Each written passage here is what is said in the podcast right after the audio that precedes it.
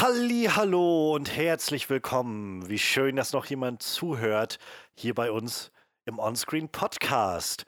Nach so ein paar ja ungeplanten Ausfällen und Verschiebungen und Krankheit und was dann nicht immer alles so reinkommt, äh, sind wir wieder da.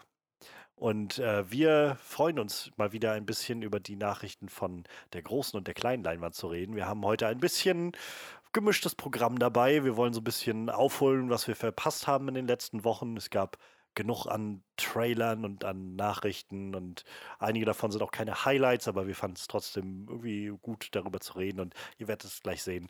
Und davon ab haben wir so ein bisschen, ja, ganz entspannt, äh, entspannte Runde, denn wir wollen uns einfach so ein bisschen auch nochmal vorstellen, was wir eigentlich so gesehen haben in den letzten Wochen und äh, da vielleicht auch nochmal über den einen oder anderen Film reden. Insofern, ich habe noch keine große Ahnung, wo es so alles hingeht und ich glaube, ähm, das macht es auch heute ganz, ganz spannend.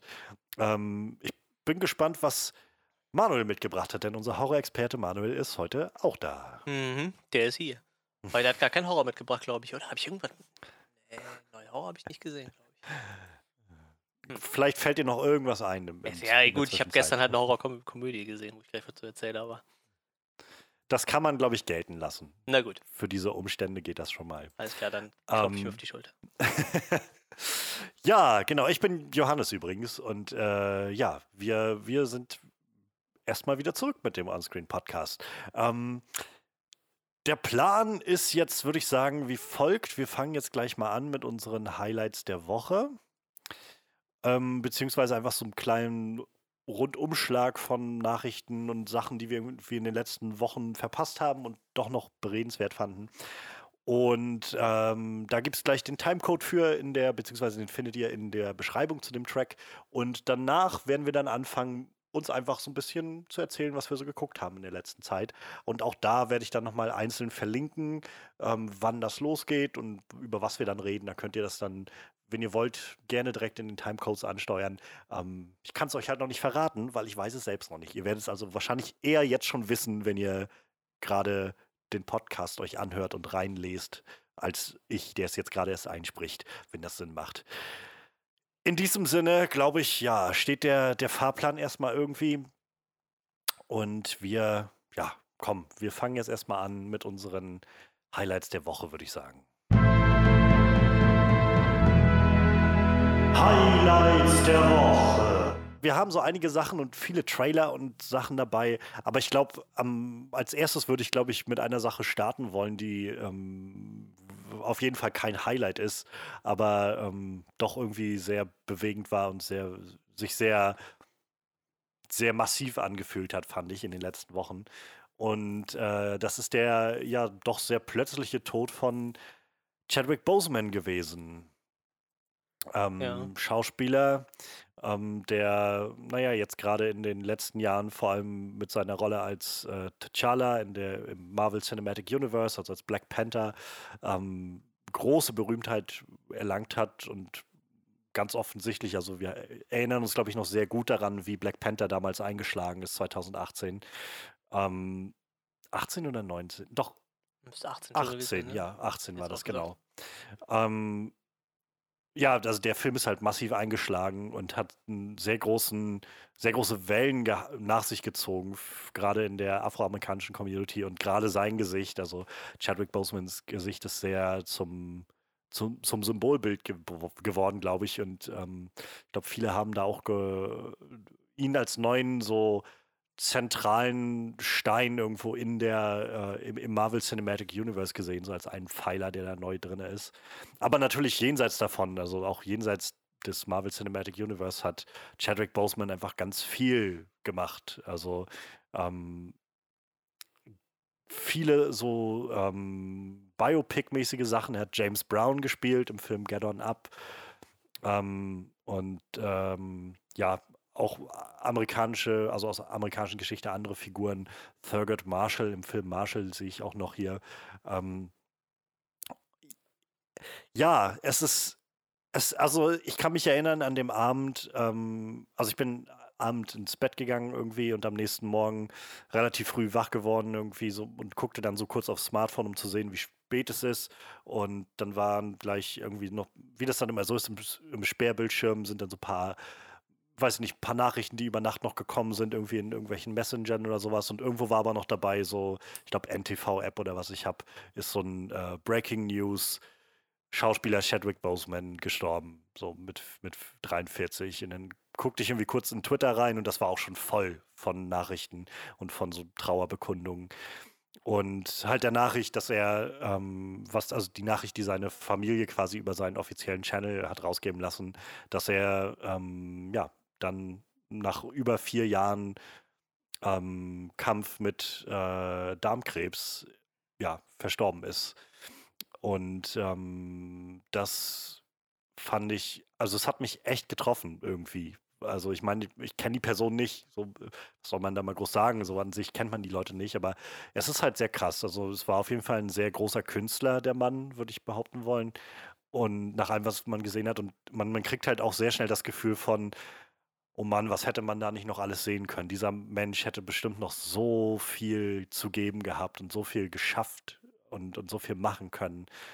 Und ähm, ich weiß, ich fand das ganz ganz erschütternd so. Also ich konnte mich erinnern, dass ich vor ein paar Monaten schon mal, da ging so ein Bild rum bei, bei Twitter und überhaupt in den sozialen Netzwerken, wo äh, jemand ihn irgendwo, ich glaube, ich weiß gar nicht, was das war, ein Baseballspiel oder irgendwas, halt so im ganz normal in der Öffentlichkeit angetroffen hatte und hat ein Foto mit ihm gemacht. Und da sah er schon ein bisschen abgemagert aus. So. Und da war damals schon so ein bisschen die Frage im Raum so, uh, was denn da los? Ähm, aber ja, das ging dann wieder ein bisschen unter und das kam mir dann wieder in den Sinn, dass ich dieses Bild gesehen hatte. Und dann war so, äh, ja, auf einmal dann ist dir dann klar, ja gut, der, der war an, dem, an der Stelle schon halt massiv wahrscheinlich in den letzten Stadien dieses, dieses Krebses. Also das ja, man, man kann ja sagen, also er, er wurde halt 2016 äh, damit diagnostiziert, sprich quasi zu Civil War so um den Dreh, ja. ne? Also, und äh, schon direkt mit Stadium, Stadium 3, ne? Und Stadium 3 ist schon, äh, ich glaube, Stadium 4 ist so das Schlimmste, was der Krebs haben kann, glaube ich, ne? Das ist halt, also, ich, meine, mich, mich äh, trifft, äh, wenn Leute an Darmkrebs stellen, trifft mich das ja immer noch ein bisschen härter, so, weil ich ja selber eine, eine Darmerkrankung habe, die das Darmkrebsrisiko äh, schon exorbitant hochschnellen lässt, so, ne? Also, wenn, ich sag mal, wenn man meine Krankheit nicht medikamentös in den Griff kriegt, wo, wo ich im Moment eigentlich noch ganz guter Dinge bin, so hat er jetzt schon ein paar Jahre von gut funktioniert, äh, habe ich halt auch irgendwie Krebsrisiko von 50 Prozent oder so, ne? Dass ich irgendwann in meinem Leben mal mit Darmkrebs Probleme habe, so. Ähm, mhm. Nur der Unterschied ist halt, äh, ich bin halt in ständiger Untersuchung so, ne? Also ich kriege halt jedes Jahr mein, meine Darmspiegelung so, äh, was meinem Alter ja eh machen sollte. Ich meine, Darmkrebs ist halt eine, eine, eigentlich eine Krankheit für ältere Leute so, ne? Das heißt, ältere Leute gehen halt eh zur Vorsorge, aber ich sag mal, mit 43 oder zu der Zeit war er noch Ende 30, denkst du über sowas eigentlich nicht nach, ne? wenn du nicht schon eine Vorerkrankung ja. hast wie ich. Ja. Ähm, und wie gesagt, Darmkrebs ist ja eigentlich eine der Krebsarten, die man theoretisch am besten behandeln kann, wenn man die rechtzeitig entdeckt, aber Stadium 3 ist halt schon echt fies. Ne? Und man muss ja auch erstmal äh, Symptome zeigen, ne, sag ich mal. Ich meine, so ein Krebs zeigt sich ja nicht unbedingt direkt im, im Darm, wird man es wahrscheinlich irgendwann merken, weil es blutig wird mhm. oder Schmerzen verursacht oder, oder ich meine, irgendwann hast du ja auch mal einen Verschluss. Ich meine, so ein Krebs wächst ja. Ähm, aber wie gesagt, Stadium 3 ist halt schon böse, ne? Da hast du halt schon Stadium 1, Stadium 2. Ich glaube, das sind erst noch so Sachen, wo man halt relativ gut irgendwie, dann nimmst du ein Stück raus quasi und wächst das wieder zusammen und dann bist du halt gut durch. Aber, tja, das halt. Ich fand's halt, also ich finde es halt so, äh, ich finde das sowieso immer ganz, ganz schlimm. So Krebs ist sowas, was ich ja, immer ja. ganz, weiß nicht, finde ich ganz, ganz schlimme Sache irgendwie. Das, ähm, ja, ähm, aber das war so das, das nächste, was mich so sehr daran beeindruckt hat irgendwie. Und so mit Trauer erfüllte das zu lesen, also so ganz plötzlich, wie sich das anfühlte, ja. ähm, dass da jemand so ganz plötzlich gegangen ist, aber dann zu lesen, dass der jetzt seit 2016 damit zu kämpfen hatte, dagegen gekämpft hat. Und wie du gerade sagst, so diese Zeit, wo er gerade, also der muss gerade den Deal bekommen haben für ja. Civil War, hat dann irgendwie seine Sachen dafür gedreht und als der Film rauskam, wird er dann in dem Dreh dann seine, äh, seine Diagnose bekommen haben. Und dann ist das aber auch ganz offensichtlich jemand, der gewesen, der sich davon hat nicht unterkriegen lassen, der ganz offensichtlich gesagt hat, fuck you, Krebs, ich mach einfach, ich mach mein Ding. Ich lass mir von dir jetzt nicht meine ja. Ambitionen, mein Leben, irgendwas kaputt machen. So diese, diese mentale Stärke dahinter finde ich, also fand ich so Fall. beeindruckend, ja. dass jemand sagt, also ich, ich weiß, wie ich drauf bin und wie schnell ich irgendwie so mental ähm, dazu neige, irgendwie so, so, so, so einen Breakdown zu haben irgendwie. Und die Vorstellung, auf einmal mit so einer Krankheit gerade auch in dem Stadium so konfrontiert zu sein und dann zu sagen, nee, weißt du was, ich mache jetzt, äh, ich mache jetzt auf jeden Fall noch den Black Panther Film und ich mache noch äh, Civil äh, äh, Infinity War und, und Endgame, diese ganzen großen Big Budget, Filme und zwischendrin aber auch noch so lauter kleinere ja. ähm, Indie-Filme und so weiter, wo er dann irgendwie Gewicht zunehmen und abbauen muss und so und bis zum Schluss ja eigentlich immer noch gesagt hat, oder weil so die Statements, die jetzt rauskamen, dass er bis zum Schluss eigentlich immer noch damit gerechnet hatte ähm, oder darauf gesetzt hat oder so, dass, dass er das halt übersteht und bald wieder dann noch, noch härter zurückkommen kann irgendwie. Ja. Und ähm, dann auch so die, die Nachrichten davon, die jetzt dann klar wurden. Also ich meine, ganz offensichtlich, sowas kann halt nicht nicht geheim bleiben. Also ich fand es schon krass, dass das überhaupt so geklappt hat ja, ja, bis zu dem Level, dass halt niemand das mitbekommen hat, weil die ganzen Dreharbeiten, alles, was ja so passiert ist bei Black Panther und bei äh, Endgame, also den Avengers-Film und so weiter, das sind ja alles Sachen, die die Leute da müssen ja Bescheid wissen darüber, weil das ganz offensichtlich ja um, also gerade Black Panther war sowas, wo jetzt immer wieder zu lesen war, auch gerade von Ryan Kugler, dem Regisseur, dass sie ja so verschiedene also Szenen und so Dreharbeiten um seine Operationen und Chemotherapien und so planen mussten und ja, geplant ja. haben und so eingesetzt haben. Und also ich finde diese, diese physische Stärke, die da draus spricht und vor allem aber auch die mentale Stärke so beeindruckend und umso, ja, umso trauriger finde ich das einfach gerade so. Das Wahnsinn, was da für ein Mensch gegangen ist. Ja, ich, ich hatte ja so, so ein ähnlichen Fall in meinem äh, Kollegenkreis. Also der Kollege ist halt mittlerweile auch verstorben und so. Und äh, also, ich meine, während so einer Chemotherapie kannst du die Leute halt mehr oder weniger quasi wegschmeißen. Ne? Ich meine, die kriegen nichts auf die Kette, die, denen ist die ganze Zeit schlecht. Ne? Ich meine, du pumpst ja effektiv Gift in deinen Körper, um diesen Krebs äh, zu verkleinern ja. oder abzutöten und so. Ne? Aber dazwischen, die Passage musst du halt abpassen dann, ne? wo du dann halt wirklich noch machen kannst, was du möchtest. Ne? Bei meinem, ich weiß bei meinem Arbeitskollegen, wie der die Diagnose gekriegt hat, der hat halt äh, Bauchspeicheldrüsenkrebs, das ist ja äh, theoretisch direktes Todesurteil, ja. den kann man nicht behandeln. Und ähm, da war seine Tochter gerade schwanger, ne? Und die Ärzte haben ihm gesagt, er wird sein Enkelkind wahrscheinlich nicht mehr kennenlernen, so, ne? Also, ich weiß nicht, waren vielleicht sechs Monate oder so. Und aber der wollte halt, ne? Und der wollte und wollte und wollte und äh, der hat nachher sein, sein Enkelkind noch in den Kindergarten gebracht, so, ne? Oh. Also der, der ist halt irgendwie noch dreieinhalb Jahre oder so, hat er danach gelebt. Und der war auch, also wirklich so nach, nach drei Jahren nach seiner Diagnose war der nochmal auf der Firma. Ich meine, arbeiten gut war halt, äh, der hat noch einen kleinen Job, hat er sich gesucht, so dass er ein bisschen was arbeiten konnte, weil er will ja nicht immer zu Hause sitzen, aber äh, ich sag mal, wirklich drei Jahre nach der Diagnose sah der auch noch topfit aus, ne? Und dann ist er halt innerhalb von ein paar Monaten komplett abgebaut, ne? Als er dann, weiß, weiß ich, ob es gestreut mhm. hat oder was, ne? Deshalb man musste halt immer gucken, ne? Da muss man das Beste aus der Zeit machen. Das hat er wohl gemacht. Aber ja, es ist halt. Dann ging es halt wahrscheinlich auf einmal schnell, ne? Dann hast du vielleicht Pech eine Streut, ja. streut irgendwann und dann ist halt Feierabend, ne? Ja, es, es ist tragisch. Also. Ja, auf jeden Fall. Es ist halt. Und das ist natürlich immer so ein bisschen. So, es gibt so viele Leute, die von so einem Schicksal irgendwie getroffen sind und so. Und äh, man, man will dann irgendwie auch, also habe ich immer so das Gefühl, so ist halt wie gesagt, man, man kennt diese, diese ganzen Celebrities ja auch nicht. So, nee, ne? Und, nee. Aber trotz allem habe ich halt so das Gefühl, wenn man das sieht, wie gesagt, einfach als Künstler, was der Mann gemacht hat, also dass der, dass der Mann ex, extrem viel Talent hatte, ähm, ist, glaube ich, nicht zu leugnen. Ähm, und naja, darüber hinaus, äh, ich kam jetzt auch wieder so Geschichten davon raus, wie er zum Beispiel in ähm, anfänglichen Rollen, die er hatte, wo er so in irgendwelchen Fernsehserien oder so mal irgendwie eine Rolle hatte. Es gab wohl irgendeine so Serie, ich habe den Namen vergessen jetzt, wo er quasi für die ersten zwei Folgen oder so eine Figur besetzt hat und dann gesagt hat, er kündigt, weil diese Rolle, die er da gespielt hat, quasi nur noch ausgeschlachtet wurde als so der typische ähm, afroamerikanische Checker, Gangster, Drogendealer-Typ und so. Und er gesagt hat, sowas spiele ich nicht. Sowas, ich will nicht so ein Klischee weiter streuen und weiter, weiter bedienen. So, das, das mache ich nicht. Und hat dann halt deswegen gesagt, nee. Und das finde ich, also das sind so Sachen, wo man, wo glaube ich schon eine, eine, gewisse Person herausspricht. So, also, mhm. weil gerade als Schauspieler, der vor allem nicht den Durchbruch hatte, so eigentlich so ziemlich nach allem, was ich jetzt wahrnehmen kann, so ziemlich jeder Schauspieler ist froh, wenn er einfach nur irgendeinen Job hat. Ja, und das einfach, und sei es jetzt einfach in der Werbung irgendwo mit drin zu sein oder sonst was. Aber dann auch noch die, die Cojones irgendwie zu haben, sich dann hinzustellen und zu sagen, so ich, keine Ahnung, kann sein, dass ich jetzt einfach erstmal dann einen Monat lang gar keinen Job habe, aber dann, weiß ich nicht, mache ich das jetzt trotzdem nicht. So, irgendwie so diesen Prinzipien treu zu bleiben. Und das hat er ja letztendlich bis zum Schluss gemacht. Also auch gerade bei Black Panther kam das ja sehr, sehr stark immer rüber. Das, oder wurde das sehr, sehr, sehr spürbar, dass er so viel ähm, Gedanken damit reingesteckt hat, zusammen mit Ryan Coogler, in die Art und Weise, wie sie diesen Film machen und was das repräsentieren soll und aussagen soll. Ähm, es gab eine Story, die dann nach seinem Tod jetzt auch nochmal rauskam von jemandem, der ähm, ihn getroffen hatte, halt auch bei einem irgendwo in der Öffentlichkeit und hatte mit ihm Fo Foto gemacht in dieser ähm, Wakanda Forever Pose, so mit den beiden Armen äh, so vor der Brust verschränkt.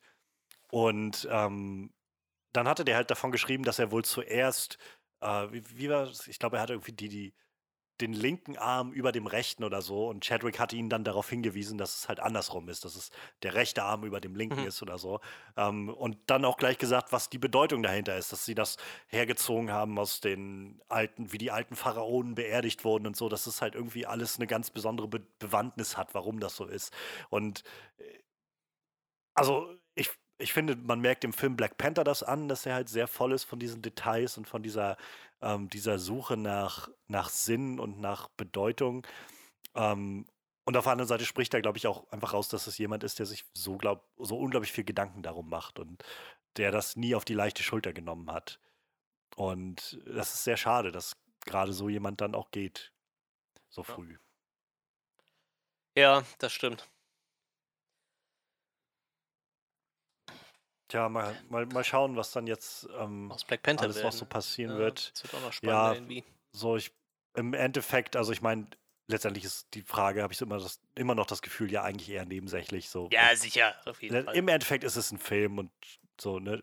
Ähm, ich glaube, das Beste, was sie machen können, ist tatsächlich T'Challa gehen zu lassen in irgendeiner Form. Also ich man wird wahrscheinlich einfach irgendwo ein Redcon oder sowas einfügen müssen, aber äh, ich glaube, jeder wird gewillt sein, das hinzunehmen, statt halt die Rolle neu zu besetzen. So, ja, glaub, oder wirklich, es gibt ja auch schon dieses Gerücht, dass die, also T'Challas Schwester quasi den Posten übernimmt. Ja, ja, eben. Sowas wäre halt auch irgendwo nett, glaube ich. Ne? Ich glaube, ich, eben. das ist auch eine sehr sympathische Schauspielerin und der Charakter war auch ganz cool. Ich glaube, das, das wird halt auch funktionieren. Und ich, ich glaube, man sollte dieses Wakanda-Ding halt weiterleben lassen irgendwie, weil ich glaube, da hat er echte Welle ja, mit das auf jeden Fall, Wie oft ja. ich gelesen habe, so äh, äh, Farewell My, My King oder so, irgendwie so Dinge halt, ja. halt, ne? Irgendwie so Wakanda für immer von irgendwelchen Leuten geschrieben und so. Also das hat schon einiges losgetreten. So. Und ich, ich, ich glaube halt, das ist auch irgendwie so ein. Ich glaube, das ist ganz gut für afrikanische Kultur irgendwie. Ja. Weil ich finde, das hat der Film sehr gut repräsentiert, irgendwie, diese Science Fiction mit, mit afrikanischer Kultur und so. so Af Afroamerikanisch. Ja, genau, ich, genau. Ja. genannt gehabt. Das gesagt, also ich, ich ich, ich glaube, die, diese Black Panther-Serie, die, die tritt da irgendwas Wichtiges los und ich glaube, das sollte man ja. halt irgendwie auch äh, weiter fortführen. So. Das denke ich auch. Ähm, es, ja, es wird interessant, wie sie das machen. Ähm, da gab es halt auch nochmal so einen Clip, der jetzt nach seinem Tod rumging, den ich auch nochmal so bewegend fand, wo es halt gerade zu dieser Zeit war, wo sie die Pressevorführung gemacht hatten und so und so Pressekonferenz für den Film mit dem Cast und, und dann wurde er, ich weiß gar nicht, wie das zur Sprache kam, aber er hat auf jeden Fall angefangen davon zu reden, dass er sich mit ähm, einem, ich glaube, einem Jungen, also einem Kind auf jeden Fall getroffen hatte, das halt auch unheilbar an Krebs erkrankt war und gehofft hatte, den Film noch zu erleben und so. Und ähm, das war irgendwie sehr bewegend und er hatte dann auch irgendwann angefangen, so zu schlucken und Tränen in den Augen gehabt. Und das hat auf einmal nochmal so viel mehr Gewicht, also das Kind ist auch wohl gestorben dann. Mhm. Ähm, und ähm, es hat dann so viel mehr Gewicht, wenn du dann weißt, dass er zur selben Zeit selbst gerade ja, dabei ja. ist, von einer Chemotherapie zur nächsten zu gehen. Das, ja, es ist krass, also krass, krasser, krasser Mensch, krass, krasse Sache. Weiß ich nicht, finde ich, finde ich ganz, fand ich ganz bewegend und ähm, ich, ja, man, man, kann nur hoffen, dass ähm, dass sein Vermächtnis irgendwie, und damit meine ich jetzt gar nicht nur Black Panther irgendwie, weil das greift viel zu kurz, so, aber einfach das Vermächtnis, was dieser Schauspieler hinterlässt, ähm, dass das, dass das weiter gewahrt wird, weil ich glaube, dass ja, sei es jetzt Black Panther oder auch andere Sachen, ich glaube, dass dieser Mann sehr viele junge Menschen inspiriert hat und, und angestoßen hat, Dinge anders zu tun und neu zu machen. Und nach allem, was man liest, scheint er auch einfach so ein unglaublich netter und, und fürsorglicher Mensch gewesen zu sein. Und ich, ich, lese gerade äh, tatsächlich, also Ryan Kugler hat gesagt, er wusste nichts davon, dass er an Krebs erkrankt ist. Äh, Kevin Feige und andere Marvel Executives haben auch gesagt, die wussten da nichts von. Also hat er quasi, kannst du sagen, wenn er wusste, wann er gedreht hat, wahrscheinlich seine ganzen Chemos und OPs alles immer dazwischen gelegt, um keinen, niemanden quasi zur Last zu fallen, so, ne? Und einfach so. Ich glaube, du wirst halt wahrscheinlich auch anders behandelt, wenn, wenn die Leute wissen, wie, wie, wie krank du eigentlich bist. Das ne? mag natürlich sein, ja. Aber, also ich meine halt, mir war so, als ob ich halt davon gelesen hatte, dass sie, ähm, dass sie schon gerade auch diesen, diesen dritten Akt von Black Panther, das ist ja so eine, also ich finde Black Panther nach wie vor ein ziemlich guter Film. Ähm, ja. Und äh, aber auch ich kann irgendwie sagen, so der dritte Akt, also das Finale des Films, ist halt sehr, sehr CGI-lastig, so mit den äh, riesen Rhinocerössern, ja, ja. die dann da unterwegs sind und die irgendwie Black Panther und äh, ich weiß gar nicht, wie, wie äh, Killmongers Variante dann da heißt, ähm, Jaguar oder was weiß ich, wie sie dann da irgendwie durch durch große luftleere Räume springen und, und äh, so. Solche Sachen, also das, das sieht halt schon so ein bisschen anders aus. Und ich meine halt eigentlich irgendwo gelesen zu haben, dass halt schon auch ein Grund dafür war, dass sie, dass Ryan Kugler schon die Entscheidung getroffen hat, eben nicht auf Hand-to-Hand-Sachen und sowas so sehr zu setzen, weil das wohl nicht so gut gewesen wäre für, oder sich nicht hätte gut umsetzen lassen mit jemandem, der, ähm, der halt irgendwie gerade durch Chemosachen geht und so. Na gut, wer, ich weiß, weiß, wer, nicht, wer weiß auch, was er denen erzählt. Ich meine, er kann denen ja auch erzählt haben, er ja. hat eine andere Krankheit. Ne? Ich meine, ja.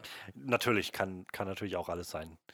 Ähm, nicht, genau, und also man steckt nicht drin und es ist ja letztendlich auch gar nicht so relevant. Nee. Ähm, es ist so oder so beeindruckend, dass dieser Mensch so viel geleistet hat da und so, wie gesagt, diese Big Budget, also du, du, du hörst ja eigentlich von allen, sei es jetzt ob von den Marvel-Filmen oder sei es von Batman-Filme sind da auch ganz, äh, ganz markant für oder so. Aber gerade diese massiven Big-Budget- und Superheldenfilme noch mehr, wo es immer wieder heißt, wie anstrengend das ist, wenn du auch die ganze Zeit in deinem Kostüm unterwegs bist und da sitzt und alles ist heiß und äh, du bist irgendwie nochmal ganz anders gefordert, als halt, wenn du irgendwie so ein, so ein kleines Indie-Drama drehst oder so.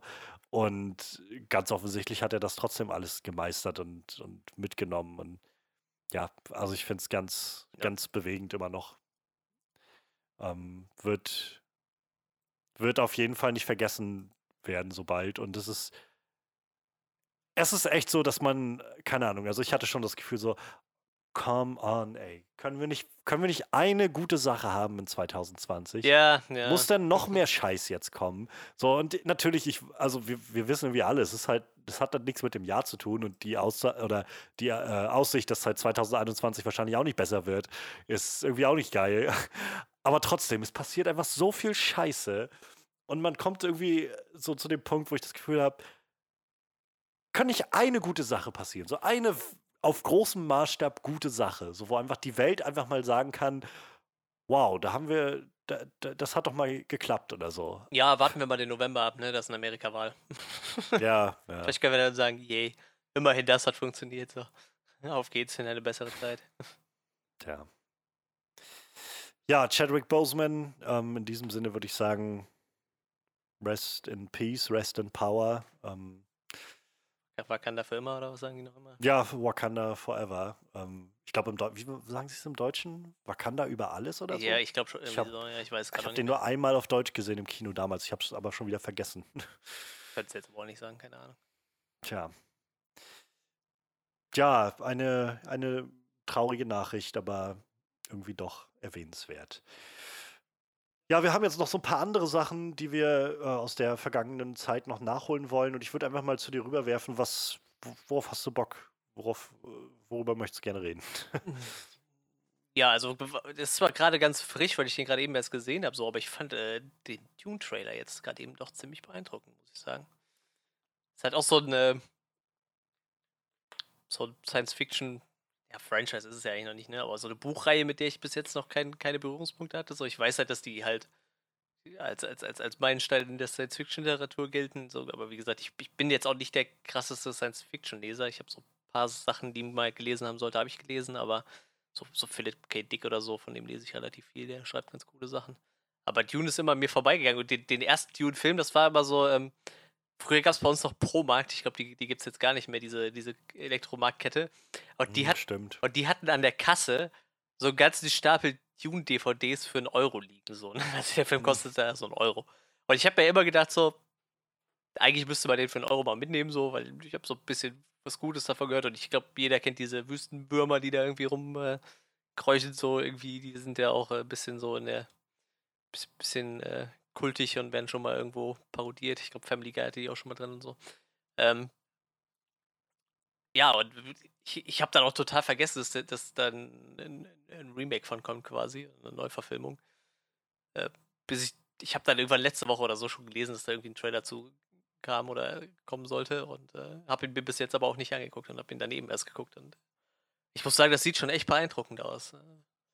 Hat äh, definitiv so ein paar äh, Star Wars-eske Vibes, wenn die ganzen Truppen sich da formieren und so. Wie gesagt, ich hatte überhaupt keine Ahnung, worum es da geht. Ich dachte, da geht es halt irgendwie um so eine Truppe von ein paar Leuten, die durch die Wüste ziehen, aber im Endeffekt ist es ja ein relativ großes Science-Fiction-Spektakel mit, mit, mit riesen Kriegsszenario scheinbar und äh, einem Jungen, der scheinbar der König da ist oder es selber gar nicht weiß und, äh, und auch also, Cast, meine Fresse.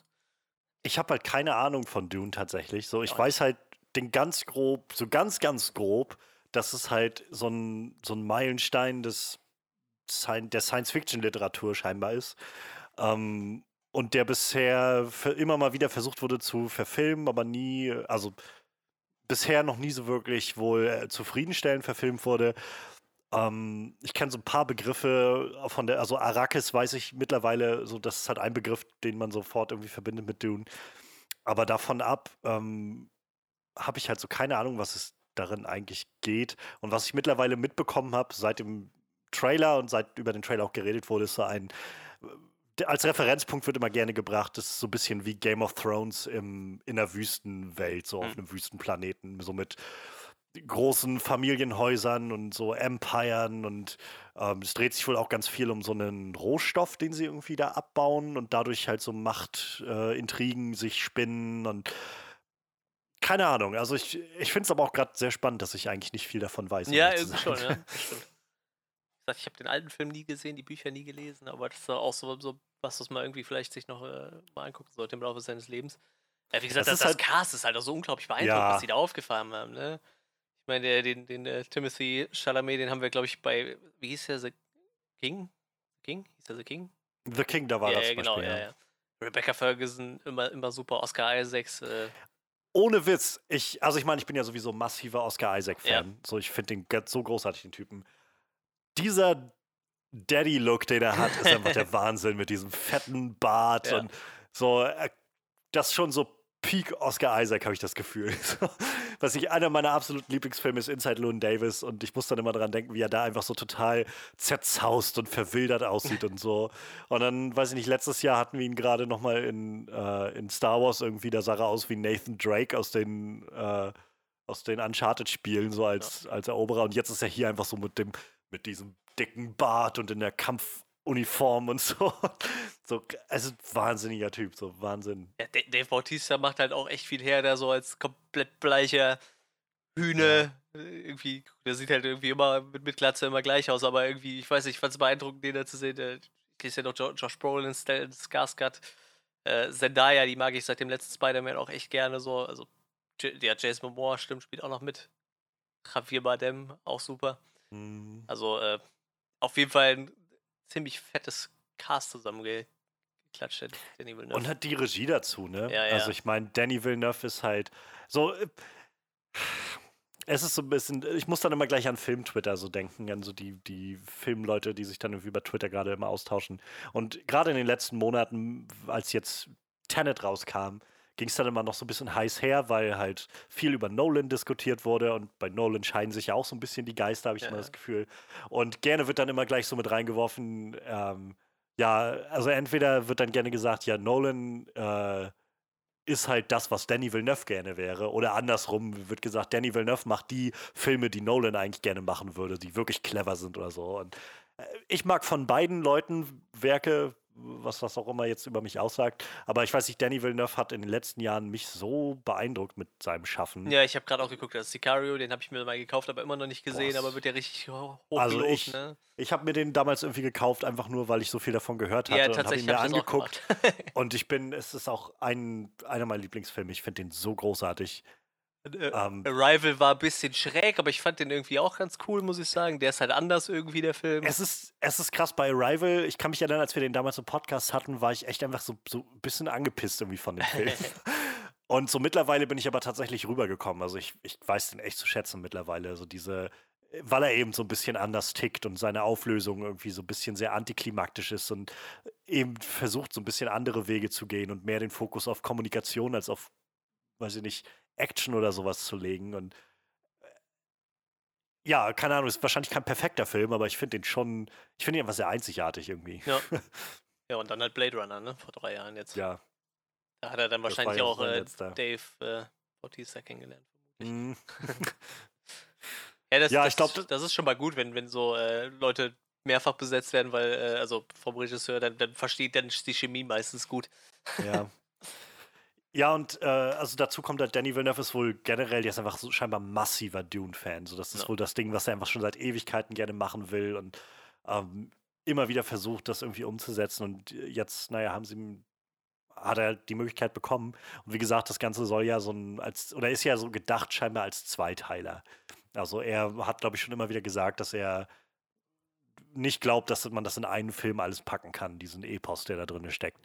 Ähm, wahrscheinlich so ein bisschen wie mit S, sodass ja, sie jetzt ja. halt Dune haben und dann wird es wahrscheinlich dann in zwei, drei Jahren oder so Dune Chapter 2 geben oder so. Vielleicht, ich weiß nicht, denn ich muss halt dran denken, so, so großartig ich Blade Runner 2049 finde. Es ist halt einfach wirklich absolutes Meisterwerk, meiner Meinung nach. Ähm, der Film war halt ein ziemlicher Flop, also verhältnismäßig so. Den haben jetzt nicht viele Leute gesehen, dafür, dass der auch einfach sehr teuer war. Und ich sehe so ein bisschen kommen, dass jetzt dieser Dune-Film kommt, der halt jetzt auch also ich finde ihn sehr, es sieht unglaublich ambitioniert aus, finde ich. Sehr, sehr, ähm, sehr, sehr stylisch und atmosphärisch. Ähm, aber ich kann mir auch vorstellen, dass das vielleicht nicht das ist, womit du so viele Leute, also so ein großes, breites Publikum irgendwie hinterm Ofen vorholst. Weiß ich nicht. Ich hoffe es, aber es würde mich auch nicht wundern, wenn das so eine Blade Runner-Geschichte wird und der Film passiert und alle, die ihn gesehen haben, sagen so: Wow, das war eine Erfahrung. Aber ein Großteil hat ihn einfach gar nicht gesehen. Ja, das, das Witzige ist halt, äh, der erste Blade Runner ist auch relativ gefloppt an den Kinokassen. Ne? Der hat sich ja, dann danach ja, auch ja. erst zum Kult entwickelt. So irgendwie, ich hätte gerade gesehen, auf 30 Millionen, 41 Millionen eingespielt ist ja gar nichts, wenn man ehrlich ist. Gut, klar, nee. es, es, ist natürlich 30 Jahre her, ne? aber trotzdem äh, 25 Prozent mehr eingespielt, als er gekostet hat. Das ist halt Blödsinn. das ist halt nichts. Ja, wie, ich fand Blade Runner auch groß. Ich mag die halt beide, sowohl den alten als auch den neuen, aber ähm, ja, ich, ich weiß halt nicht, ich kann halt Dune super schlecht einschätzen. Ich kenne halt super viele Leute, die das kennen. Ich kenne aber gefühlt niemanden, der wirklich Dune gelesen hat. So. Und ich kenne halt schon so ein paar äh, Science-Fiction-Heads irgendwie, die, die ja. auf so Kram stehen. Aber ich, ich, könnte jetzt spontan keinen nennen, der jetzt sagt, ja, Dune, hab ich, die habe ich alle gelesen, die Teile so. Ähm, vielleicht sollte ich mal den Vorreiter spielen und mir die mal zu. Ich habe bloß jetzt über äh, so ein paar Leute in meiner Twitter-Bubble das mitbekommen, die halt jetzt gerade auch wegen der Verfilmung gesagt haben, sie wollen die mal lesen. Ähm, es ist wohl, es sind, ja, es, es neigt wohl so ein bisschen dazu, sehr, halt sehr episch zu sein, sehr lang und so ein bisschen halt viel mit Verwandtschaft von dem, mit dem und so weiter. So, ich, es klang für mich so ein bisschen, ne? ja, genau so, das war meine erste Assoziation, als ich das gelesen habe. Ähm, halt auch sehr ernst irgendwie und ähm, keine Ahnung, also ich, ich, was ich jetzt halt noch mitbekommen hatte, nachdem der Trailer rauskam, ähm, und das war, fand ich, auch ein fairer Einwand, nachdem ich mal so kurz reingelesen hatte. Ähm, ich weiß nicht, ob dir Lexi Alexander was sagt. Ähm, die Dame ist halt, äh, also ich finde, die ist eine ganz faszinierende Persönlichkeit. Die ist ähm, quasi ihre Eltern, glaube ich, oder also Abstammung, oder ich weiß gar nicht, ob sie da geboren wurde, in Palästina, beziehungsweise sie ist Palästinenserin, ähm, ist in Deutschland aufgewachsen mhm. und dann halt nach Amerika gegangen und ähm, macht jetzt da halt so ganz viele verschiedene Sachen, dass sie irgendwie also zum einen hat sie halt Filme gemacht und arbeitet als Regisseurin für Filme und für Serien und so, aber macht, glaube ich, hat so eine ganz, so eine Karriere so mit Kampfsport und solche Sachen, wo sie Trainerin ist und solche, also ganz faszinierende Persönlichkeit. Und die ist halt auch unglaublich so vocal, also sehr, sehr ähm, aktivistisch irgendwie und gerade so was die Palästina-Sache angeht, aber auch so generell die so Repräsentation von Menschen aus äh, diesem, diesem Raum der Erde. Ähm, und die hatte zum Beispiel darauf hingewiesen, nachdem dann der Trailer rauskam, wo sie meinte, ja super, ähm, der Film, der irgendwie zu, wer weiß, also zum massiven Teil so auf äh, arabischer Kultur und so be beruht und nicht ein einziger arabischstämmiger Schauspieler ist irgendwo ja. da drin zu sehen. Es ist alles irgendwie Weißgesichter so ungefähr. Und ähm, ich hatte dann, sie hatte auch noch ein paar Artikel dazu gepackt gehabt und ich hatte da mal reingelesen und fand es halt krass, weil ganz offensichtlich ist Dune voll, also wirklich massiv voll von vorne bis hinten mit so, ähm, also wo, wo der, der Autor, äh, ich weiß nicht, Herbert heißt der, glaube ich. Frank Herbert. Äh, ja, genau. Frank Herbert, ja. Ja, ähm, der einfach massiv äh, sich da Inspirationen geholt hat, Anleihen geholt hat. Einfach Begriffe sind. So dieser, dieser Begriff des Planeten, Arrakis, ist wohl scheinbar schon eine, eine Abkopplung von einfach einem, einem arabischen Wort. So. Und ähm, das ganze Buch, also die ganze Reihe ist wohl voll davon, so von vorne bis hinten. Ähm, sowohl halt von so diesen kulturellen Anleihen über halt auch Konzepte und so. Im Trailer gibt es diesen Moment am Anfang, wo er sagt, ähm, ein Kreuzzug wird, wird, kommen oder sowas. Ähm, there's a crusade coming oder so. Und äh, im Buch und im Original sozusagen ist es halt eigentlich, dass er sagt, Jihad is coming. So ein, ja, eine Art also, aber halt nicht diese Vorstellung von Dschihad, die wir haben, sondern die halt eigentlich eher an dem tatsächlichen Koran liegt, wo es halt nicht ist, wir müssen die Ungläubigen umbringen, so, sondern, naja, es kommt halt irgendwie eine Auseinandersetzung auf religiöser Basis, irgendwie sowas in der Art. Also, also, fand ich, fand ich einfach faszinierend, das zu lesen und dann im Nachhinein zu denken, ja, ja, kann, ich freue mich sehr auf diesen Film. Ich bin wirklich unglaublich gespannt, was das wird. Ich mag den Cast sehr und so. Aber es ist schon auch so ein bisschen bezeichnend, dass halt nicht eine einzige kein einziger arabischstämmiger Schauspieler irgendwo da drin ist. Es wäre eine gute Gelegenheit gewesen, so ein bisschen Repräsentationen dafür zu schaffen.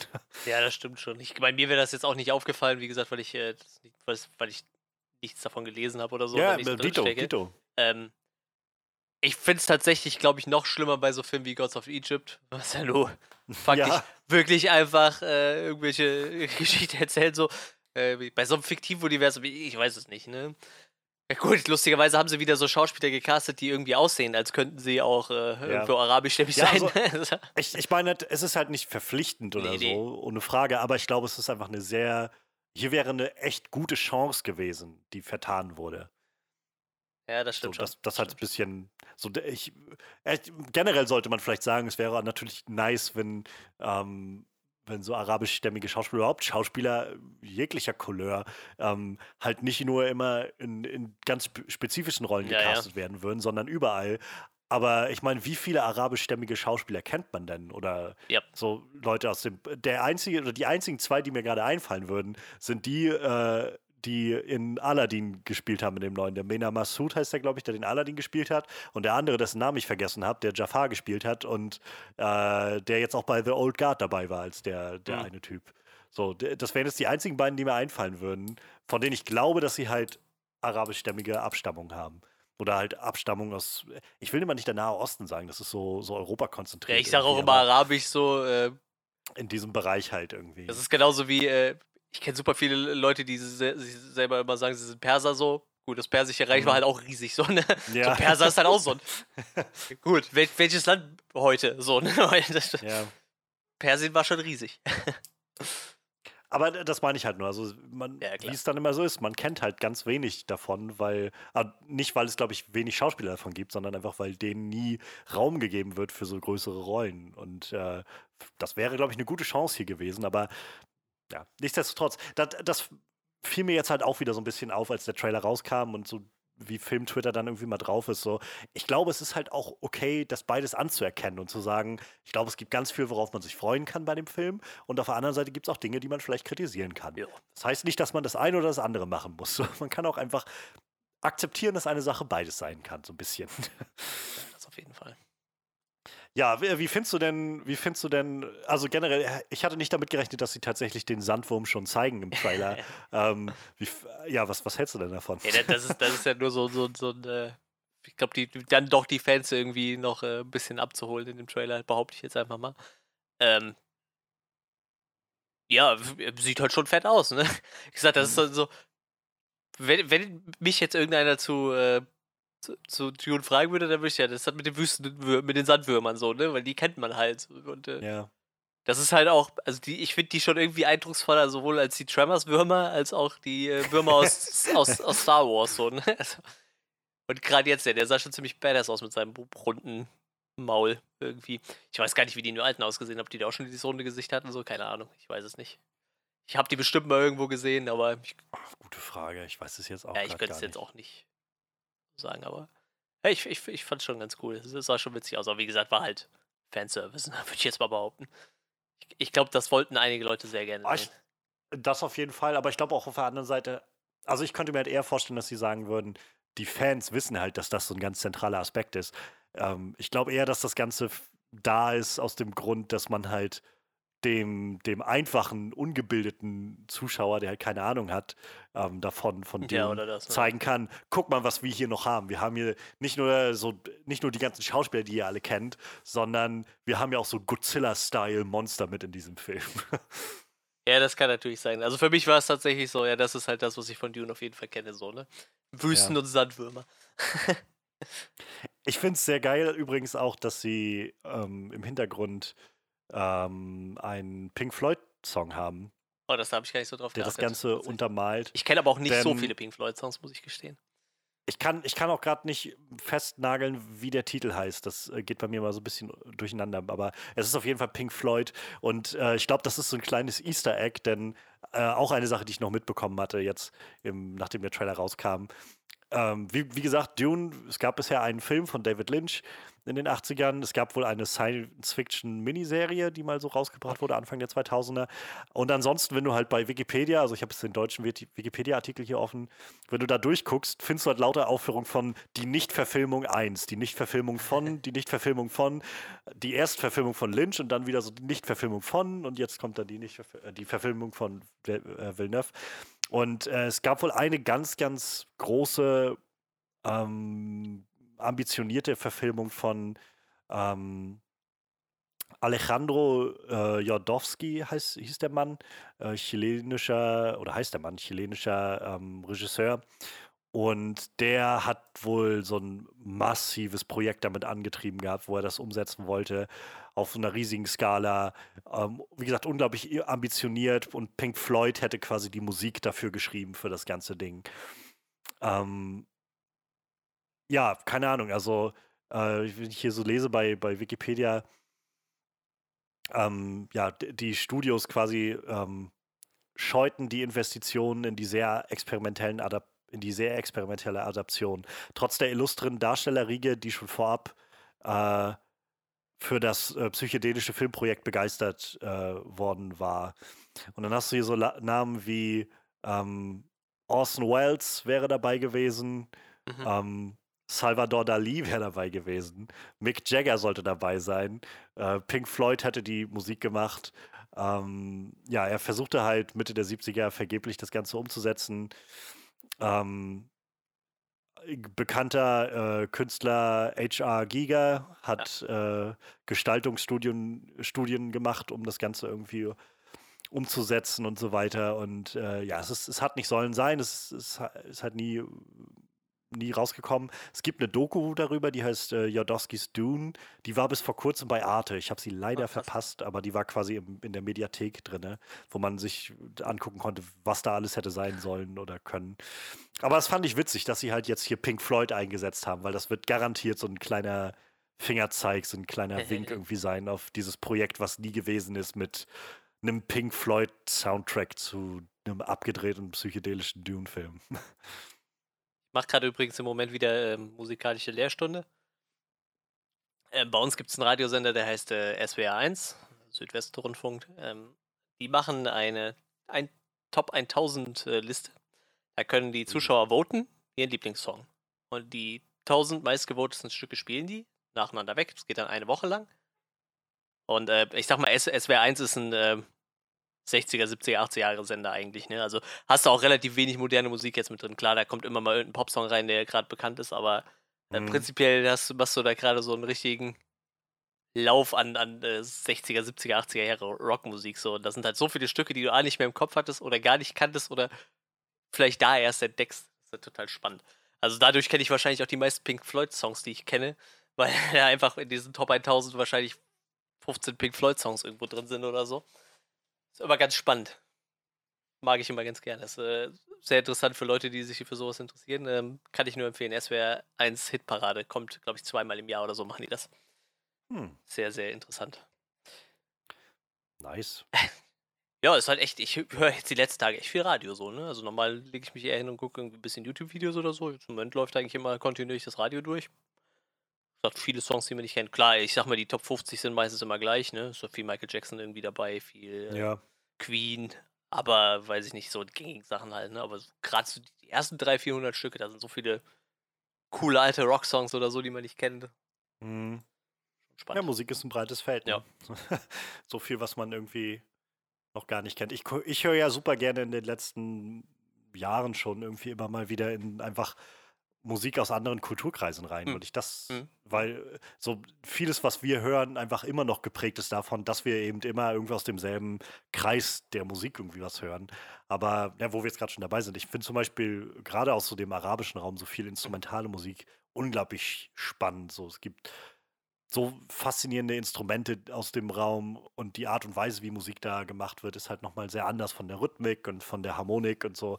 Und ähm, ja, habe ich immer so das Gefühl von, dass da, da lohnt sich auch immer mal einfach, weil man, das sind nicht nur Sachen, die man gar nicht kennt, sondern von denen man nicht mal eine Vorstellung hat das ist das, im Vorfeld. Ja. So, ich habe, weiß ich nicht, wenn du mir jetzt sagen würdest, irgendwie, ähm, keine Ahnung, wie dieses, was, wie ist das, Baby Metal mhm, oder so, genau. äh, dieses, so, dann, dann erklärt mir das jemand und dann habe ich halt eine Vorstellung oder, davon, so vage. Ich habe es noch nie gehört, aber dann, ja, macht Sinn, ist halt irgendwie Metal und so ein bisschen mit diesem abgedrehten Japanokrams irgendwie gepaart. Das, ich kann mir was drunter vorstellen, so. Aber wenn, wenn mir jetzt halt jemand sagt, hört ihr doch mal, keine Ahnung, äh, Ud-Musik an oder sowas, so, so, so dann, dann habe ich halt erstmal keine Vorstellung naja, davon.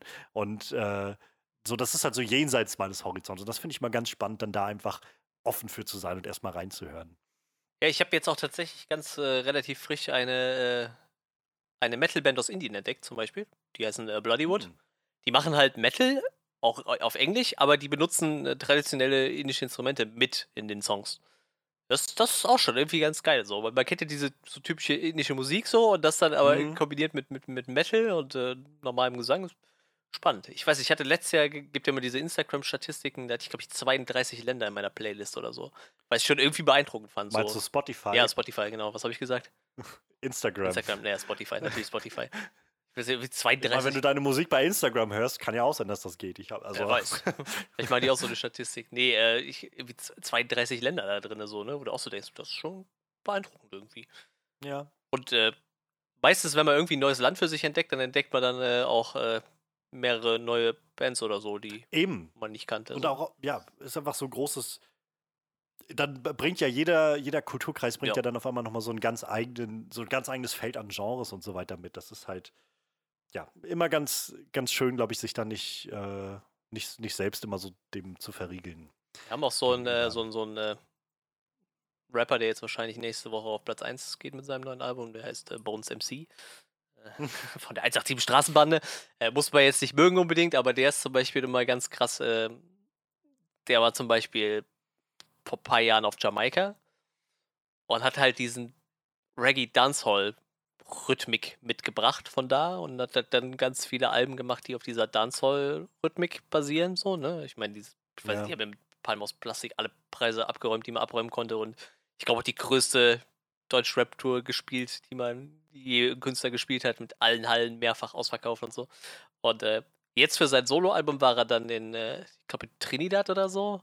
Und das ist diese Soca-Musik total groß, was halt ein bisschen ähnlich ist, aber schon wieder von der Rückblick total anders und hat jetzt in seinem Album halt diesen Soca-Einfluss total stark verarbeitet, so was ich halt auch immer relativ spannend finde. Klar, äh, jetzt nicht an dem, was er erzählt und, und, und wie er rappt, aber so in, in, in, in, den Beats und in der Rhythmik von seinen Songs halt, ne, baut er das dann immer ein. Ich finde mal ganz spannend, was, was man so für Einflüsse mitnehmen kann. Ja. Gerade, glaube ich, aus, aus so einer Ecke. So. Ich glaube, so alles, was im karibischen Raum ist, das ist doch total spannend, irgendwie sich da noch umzugucken. So. Ähm, ich meine, Jamaika ist für die meisten Leute schon kein ungeschriebenes Blatt mehr. Ich glaube, die Musik von da, äh, die ist so prägend für alles, was so danach gekommen ist. Äh, macht halt keinen Unterschied. Aber ich glaube, da ist halt echt noch viel Potenzial, sich irgendwie neuen Sachen auseinanderzusetzen. Mhm. So, genug über Musik gequatscht. ja, ja, es ist einfach, einfach immer schön, wenn man da. Also ich finde das immer ganz toll, wenn man so Synergien betreiben kann, ja. einfach offen bleiben kann, sich Inspirationen holen kann, austauschen kann.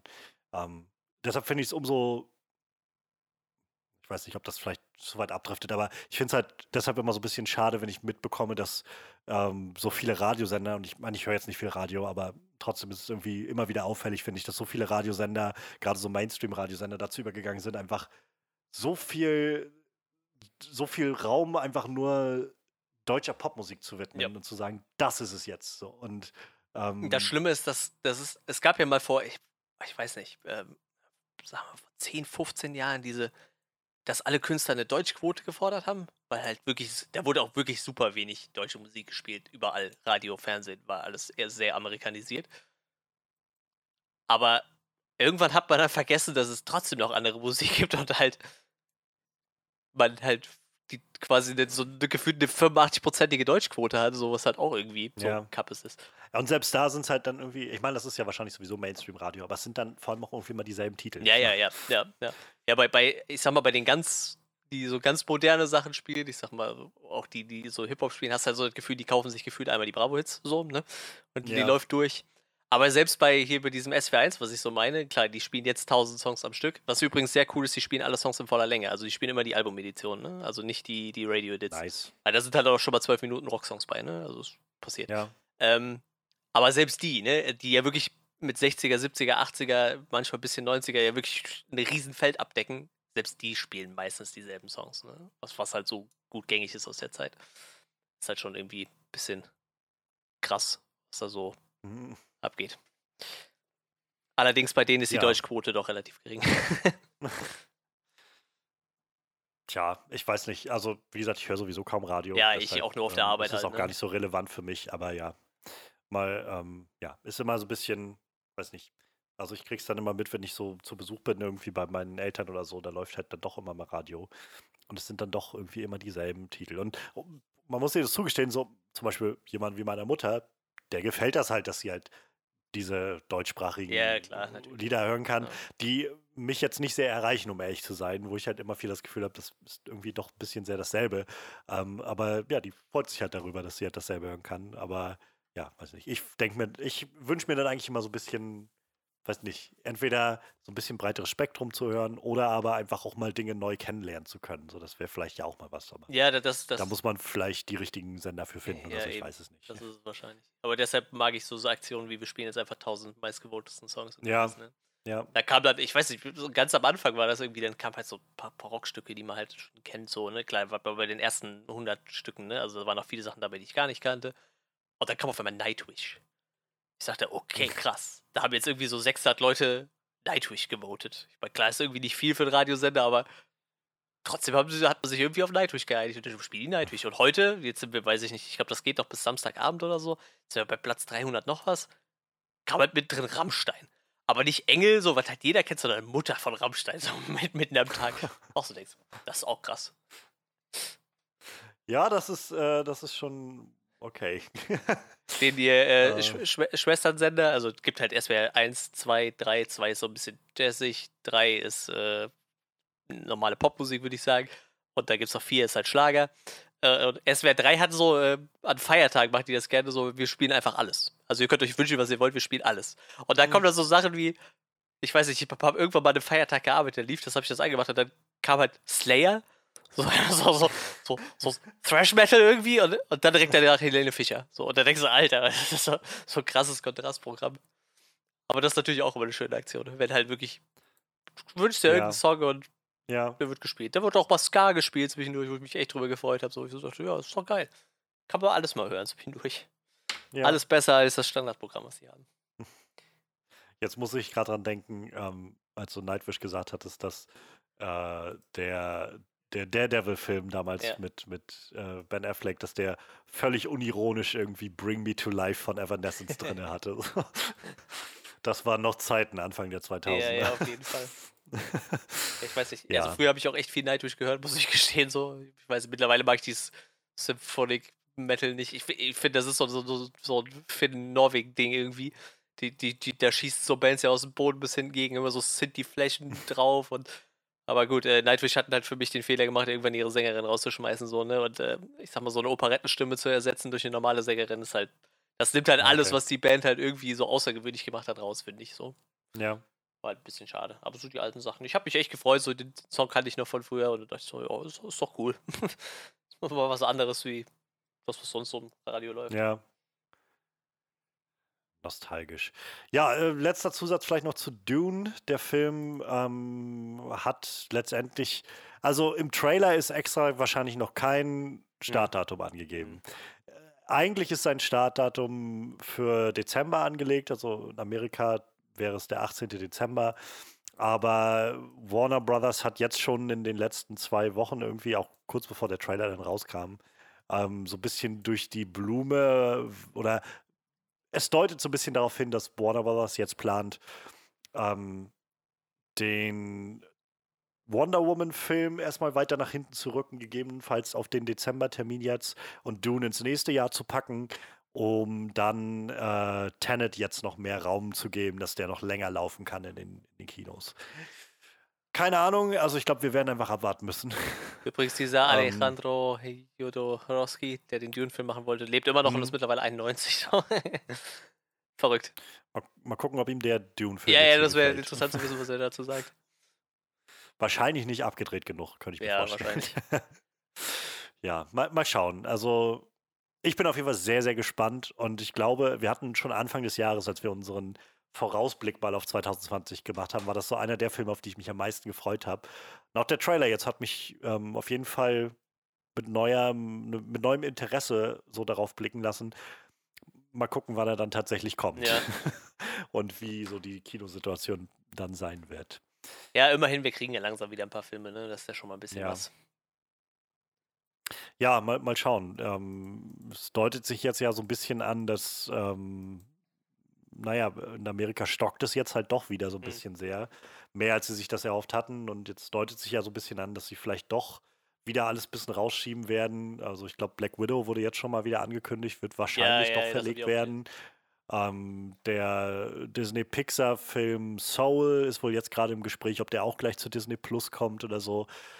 Was, ich kann das irgendwie immer für Amerika verstehen, aber es ist halt schon doof für, für den Rest der Welt. Also, ja, mal, mal gucken. Ähm, ich würde sagen, lass uns mal nochmal ein, zwei Schritte zurückgehen. Also, wir waren jetzt schon bei Dune, der ist noch nicht so alt, der Trailer. Wir haben noch ein bisschen was an Infos und an Sachen, die passiert sind. Ähm, was, glaube ich, nochmal kurz besprechenswert war von DC Fandom, dem ersten Event. Also, es gab jetzt, gibt zwei, gab zwei, ich weiß gar nicht, wann das zweite ich glaub, das ist. Ich glaube, das war letztes ja, war Wochenende. Das? Krass. Oder ist jetzt dieses Wochenende? Ich bin mir nicht ganz sicher. Aber auf jeden Fall jetzt im September irgendwann die, die Zeit jetzt. Und auf jeden Fall. Oh, 12. Ähm, ja, das, war am 12. tatsächlich. Ich glaube, das war aber mehr so ein, so ein technisches Ding, wo sie halt viel so über. Na, nicht so die massiven Filme und Serien geredet haben wie jetzt. Aber dieses erste DC-Fandom, was ja im, im Ende August war, hatte so 24 Stunden, glaube ich, waren das, wo sie lauter Panels hintereinander geschnitten haben, wo sie über verschiedene Projekte geredet haben, die so in Entwicklung sind gerade. Und ähm, also wir sind hier, oh, wir sind hier, das klingt so, so seltsam, aber ich meine, ich glaube, so generell im Podcast ist es bisher immer so gewesen, dass viele der DC-Sachen in den letzten Jahren uns nicht so sehr erreicht haben, mhm. Ähm, ich will nicht verallgemeinern, ich glaube, wir stehen auch sehr unterschiedlich bei einigen Sachen, aber so im Großen und Ganzen hatten, hatten wir, glaube ich, alle, waren wir alle jetzt nicht wirklich rundum zufrieden mit dem, was DC so gemacht hat. Ähm, ich habe nicht alles verfolgt von DC Fandom, aber was ich gesehen habe, also sowohl vom Inhalt als auch einfach von der Aufmachung, muss ich erstmal sagen, ich finde, das ist eine ganz tolle Veranstaltung gewesen, die sie da hatten. Also die Art und Weise, wie sie das eingebunden haben, gestreamt haben, aufgezogen haben, war, fand ich ziemlich cool ähm, diese verschiedenen Panels auch so aufzuziehen und so ein bisschen immer mit diesen kleinen Interviewparts ähm, oder so, so Moderationsparts auszustatten, die aus der ganzen Welt auch kamen, ähm, fand ich ganz, fand ich ganz sympathisch und, und es lief, glaube ich, sehr gut. Ich glaube, sie haben ein gutes Format gefunden, damit über diese Sachen geredet werden konnte. Und ähm, ja, also ich meine, das äh, erschien mir jetzt schon deutlich deutlich, weiß ich mehr, so on-brand und passender als das, was ich zum Beispiel von den äh, San Diego Comic-Con, Online-Comic-Con-Sachen gesehen hatte dieses Jahr, wo ich das Gefühl hatte, okay, das wirkt jetzt einfach alles ein bisschen, natürlich auch einfach situationsbedingt, aber so, naja, wir müssen halt irgendwie uns zusammen streamen und dann das Beste draus machen. Und hier wirkte das alles ein bisschen mehr mit Konzept. Ja, und wir haben halt ein paar Infos bekommen und ein paar Trailer und neues Material und so weiter können ja da vielleicht auch gleich nochmal so ein bisschen hin und her gehen, wer, von uns vielleicht was interessant fand oder so. Ähm, ich kann auf jeden Fall gleich mal einwerfen, eine Sache, die ich super, super interessant fand, ähm, die wahrscheinlich eher ja, so ein bisschen nebensächlich wirkt im Großen und Ganzen, ist äh, Sandman. Und zwar gab es ein sehr schönes Panel ähm, über Sandman, über den Comic beziehungsweise ähm, die anschließende Serie und auch das äh, Audible-Hörspiel-Projekt, was gerade im Juli, glaube ich, gestartet ist. Ähm, Neil Gaiman war da und hat darüber gesprochen und ähm, Michael Sheen war auch mit dabei, der, glaube ich, den Lucifer spricht, meine ich, in der, ähm, in der, in der Audioadaption. Und ja, äh, im Großen und Ganzen bin ich einfach sehr, sehr, sehr gespannt, was das Ganze wird, denn ich habe die Sandman-Comics gelesen im letzten Jahr und ähm, ich habe mich so ein bisschen in die verliebt. Also ich bin sehr angetan von dieser Welt, von der Weirdness, die da rausspricht, von der Art und Weise, wie Neil Gaiman Geschichten schreibt. Ähm, das, das ist für mich eine ganz einzigartige Sache. Und es gab dann die Nachricht vor ein, zwei Jahren, dass äh, wohl doch auch mal so eine Sandman-Adaption geplant ist. Die, also generell schon seit Jahren gab es immer wieder Pläne dafür, aber ich glaube, so ein bisschen wie mit Game of Thrones waren, war die ursprüngliche Idee von Studios immer irgendeinen Sandman-Film zu machen. Ähm, aber das, ich glaube, das Material bietet einfach nicht so viel, um oder lässt sich nicht gut verfilmen auf der Art und Weise. Ähm, einfach weil viel passiert und sehr episch ist und Morpheus selbst als der ja, titelgebende Sandman so eine sehr abgedrehte Figur ist und diese, die sehr, sehr anders tickt. Ähm, und meistens auch gar nicht so zentral präsent ist wie manche andere Figuren. Ähm, also es gibt Ausgaben des Comics, wo Morpheus gar nicht auftaucht, wo nur über ihn gesprochen wird zum Beispiel oder sein Wirken äh, greifbar wird oder so. Aber eigentlich sind es immer eher so Geschichten, die erzählt werden und irgendwie in Verbindung mit ihm stehen in irgendeiner Form. Ähm, und auf jeden Fall als Film wurde das Ganze nicht umgesetzt, aber es gab dann die Nachricht, dass es eine Netflix-Adaption geben soll davon. Und ähm, ja, mittlerweile, also die Dreharbeiten und so weiter sind, glaube ich, noch nicht am Laufen. Sie waren, glaube ich, eigentlich sollte dieses Jahr schon gedreht werden für Sandman, aber naja, es kam dann halt Corona dazwischen, hat alles erstmal lahmgelegt. Ähm, weshalb da weshalb es dafür halt noch nicht so viele Informationen gab. Sie haben halt vor allem in dem Panel über das Hörspiel gesprochen und so, sich so ein bisschen ausgetauscht. Die ganzen verschiedenen, äh, auch Voice-Actor, die daran beteiligt waren, haben so ein bisschen darüber gesprochen, wie dieser Comic sie bewegt und begleitet hat. Aber zum Schluss hat Neil Gaiman sich halt dann doch noch mal also ganz offensichtlich, weil er auch wusste, so die Leute oder die Sandman-Fans wollen gerne wissen, was jetzt eigentlich ist mit dieser Netflix-Adaption. Und er ist wohl sehr, sehr weit auch involviert darin. Ähm, was mir schon mal so ein bisschen Hoffnung gibt, um ehrlich zu sein. Ja, ich weiß ähm, nicht, aber das ist auch bei American Gods, ne? Naja, das war er in der ersten Staffel. Ah, in der zweiten auch nicht mehr? Ja, gut. Okay. Ich glaube, ja, in der gut, zweiten. Ja, ich, ich glaube, in der zweiten war er noch irgendwie involviert, aber was bringt dir das, wenn die keinen Captain mehr ja, haben? So, ich glaube, der, ja. der Showrunner war halt weg. Und äh, ich glaube, in der dritten ist er jetzt gar nicht mehr involviert gewesen, wenn ich mich recht erinnere. Ähm, irgendwie so. Also er war auf jeden Fall nicht mehr so weit involviert wie, wie in der ersten Staffel. Ähm, und ja, also ich, ich bin auf jeden Fall gespannt, was wird. Und er hatte dann nochmal darauf hingewiesen, also wir, wir sind halt an dem Punkt, wo wir quasi die Drehbücher alle fertig haben und die Produktion, also wir gehen jetzt so, sozusagen ins, das Casting ist am Laufen im Moment und ähm, ist fast fertig. Und dann, wenn die, die, äh, die Bedingungen wieder gegeben sind, werden wir halt die Dreharbeiten beginnen dann. Und ähm, was er halt dann noch als sozusagen als kleine Sonderinfo mit reingestreut hat, so neben dem, dem obligatorischen war halt, dass diese neue Sandman-Adaption oder diese, überhaupt diese Sandman-Adaption, die wir jetzt sehen, ähm, wird halt einen Unterschied zum Beispiel haben zu der, zu der Comic-Serie oder dem, dem, den Comic- äh, ähm, schon dadurch, dass diese neue Serie in der aktuellen Zeit angesiedelt sein wird. Denn ähm, ursprünglich, also in den Comics ist es halt so, naja, in der ersten Issue wird äh, der Sandman, also Morpheus, gefangen genommen, gefangen gehalten von so einem Kreis von, von irgendwelchen britischen Satanisten-Jüngern, die versuchen, den Tod zu beschwören und äh, sich und ihm zu ermächtigen. Und naja, sie machen ein bisschen was falsch und auf einmal wird er dann in so einem Bannkreis gefangen und sitzt halt dann von 1910 oder sowas bis in die 80er hinein da drinne fest. Und dann bricht er halt aus, irgendwie so Mitte, Ende der 80er und ähm, ja, dann ab da spinnt sich dann so die Geschichte. Halt zu der Zeit, wie das Ganze rausgekommen ist, so Ende der 80er. Und der Anfang wird wohl derselbe sein in der Serie, wie halt da, dass er auch Anfang des äh, 20. Jahrhunderts irgendwie gefangen gehalten wird. Aber er wird halt dann wohl gefangen bleiben bis ah, okay. ähm, in die aktuelle Zeit. Und da so ein bisschen, also das ist ja sowas, weshalb ich Neil Gaiman auch einfach sehr schätze. Als, also ich finde seine Art zu schreiben einfach sehr, sehr spannend. Ähm, aber er, weil er halt auch nochmal mit angebracht hat, also wir haben halt gerade da die, die, den Wunsch, so ein bisschen einfach das zu hinterfragen, sowas was ist denn anders heute? Was läuft denn anders, wenn du auf einmal in der Welt, naja, von Telefon und so weiter lebst? So, unsere Technik heutzutage ist noch eine ganz andere. Aber auch so, unsere Gesellschaft ist deutlich diverser, als es das in den Comics damals noch war, der 80er oder so.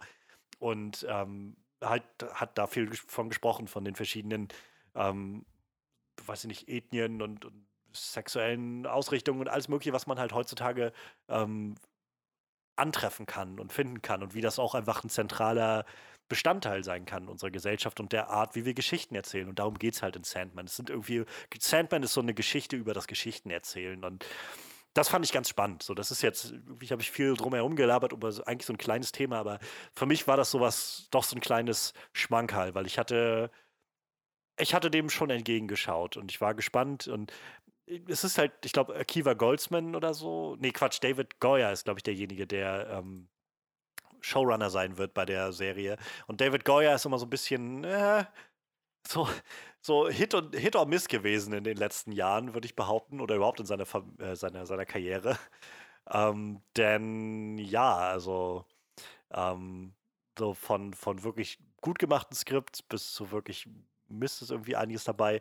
Aber der Fakt, dass Neil Gaiman halt sehr involviert ist, gibt mir ein bisschen Hoffnung. Dieser neue, frische Ansatz begeistert mich jetzt schon mal sehr.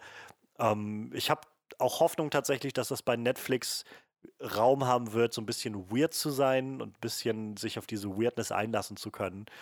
Und insofern bin ich sehr gespannt, was das wird. Und es freut mich sehr zu hören, dass sie halt noch am Machen sind und am Arbeiten sind und dass es halt jetzt dann irgendwann auch vorangeht. Es gibt genau einen wichtigen Fakt, der geklärt werden muss bei dieser Serie. Wird Tom Ellis Lucifer spielen? Das ist das Wichtigste, was geklärt werden muss. Ich meine, ich glaube, der hatte Sandman ja eine relativ kleine Rolle, meine ich, ne? Aber. Ja, in Sandman ist es eigentlich eine. Ja, im Prinzip, ich weiß nicht, wie Lucifer anläuft, um echt zu sein. Ich habe die Serie nie gesehen. Aber, ähm, naja, das Ding ist halt mit, mit Lucifer in den. Im Sandman-Comic ist es ja im Prinzip der Start dieser Figur. Dass er halt anfängt, äh, naja, dass, dass er mit, mit äh, Sandman, also mit Morpheus, nachher irgendwie einen Deal abschließt und irgendwann einfach die Hölle verlässt. So. Und ja, das ist ja glaube, quasi, da genau, da startet ja die Serie, ja, genau. Also die Serie ist halt, er hat quasi den, den, den, seinen, seinen Posten in der Hölle aufgegeben und macht dann eine, eine Piano-Bar auf. Ich glaube, diese Piano-Bar, ja. die gibt es, glaube ich, auch bei Sandman, meine ich.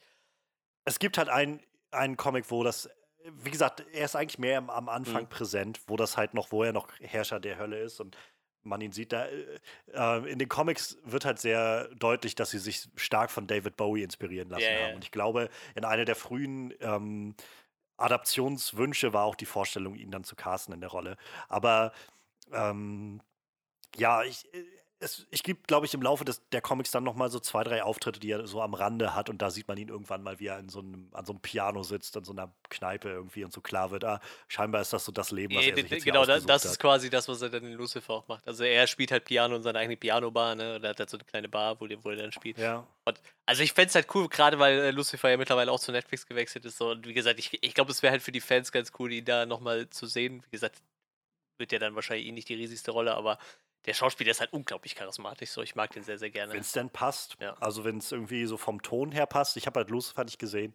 Ähm, wenn das mit dem Ton passt, den sie da haben wollen, warum nicht? Äh, Wäre ja auch interessant, ob sie zum Beispiel Konstantin mit reinbringen. Ja. Also der ähm, ist ja auch eine Figur, die aufgetaucht ist schon in den Comics. Also mal gucken. Es, es wird auf jeden Fall spannend. Ähm, für mich jedenfalls wird es sehr spannend. So, ich ich glaube generell, man muss sich jetzt keine großen Vorstellungen machen. So, ich glaube, Sandman ist jetzt auch einfach nicht die IP, die so viele Leute irgendwie vom Hocker haut. Aber für mich ist es doch was, wo ich mich schon doch sehr drauf freue, was sie daraus wohl machen. Ja, das könnte spannend werden. Wie gesagt, ich kenne halt nur Lucifer und Sandman nicht.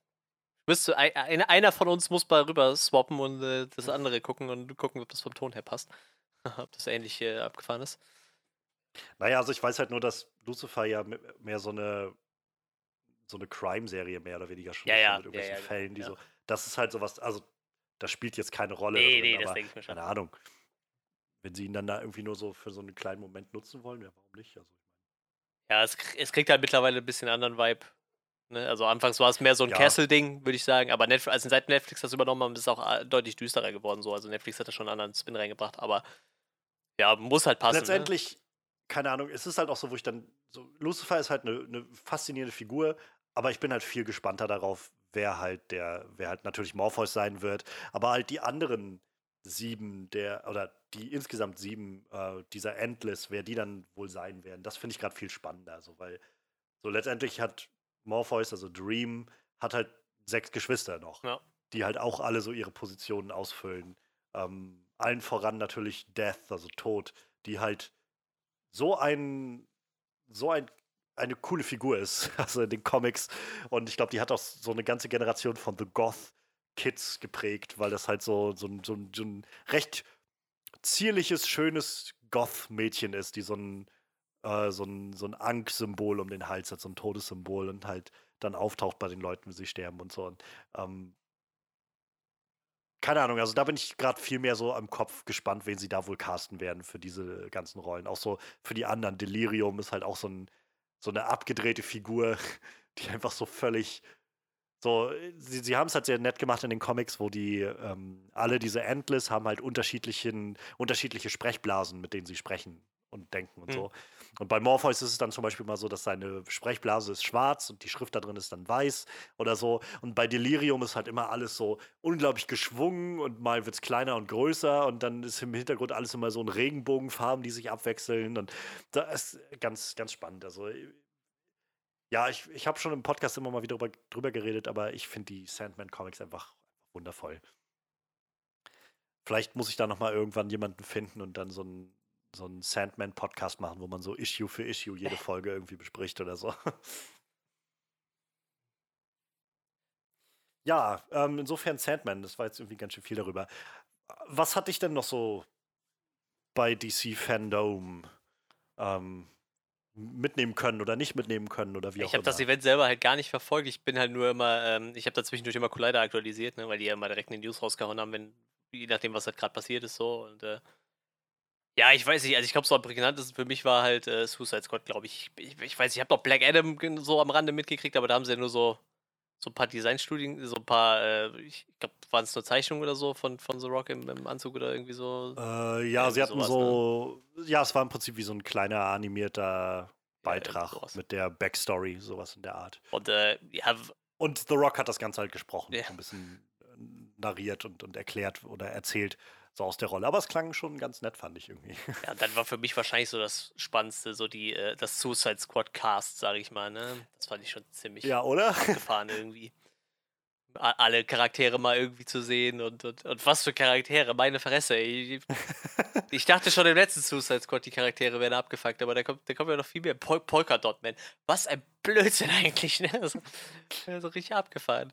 Ich weiß nicht. Also wie gesagt, ich, ich kenne die ganzen Charaktere eigentlich alle nicht so. Die sind mir alle vollkommen äh, unbekannt, bis, bis auf natürlich die, die eh schon da äh, drin vorkamen. Aber da, das war schon echt beeindruckend, was wir da so aufgefahren haben. So von, von, von diesem Hai bis äh, King Shark, glaube ich.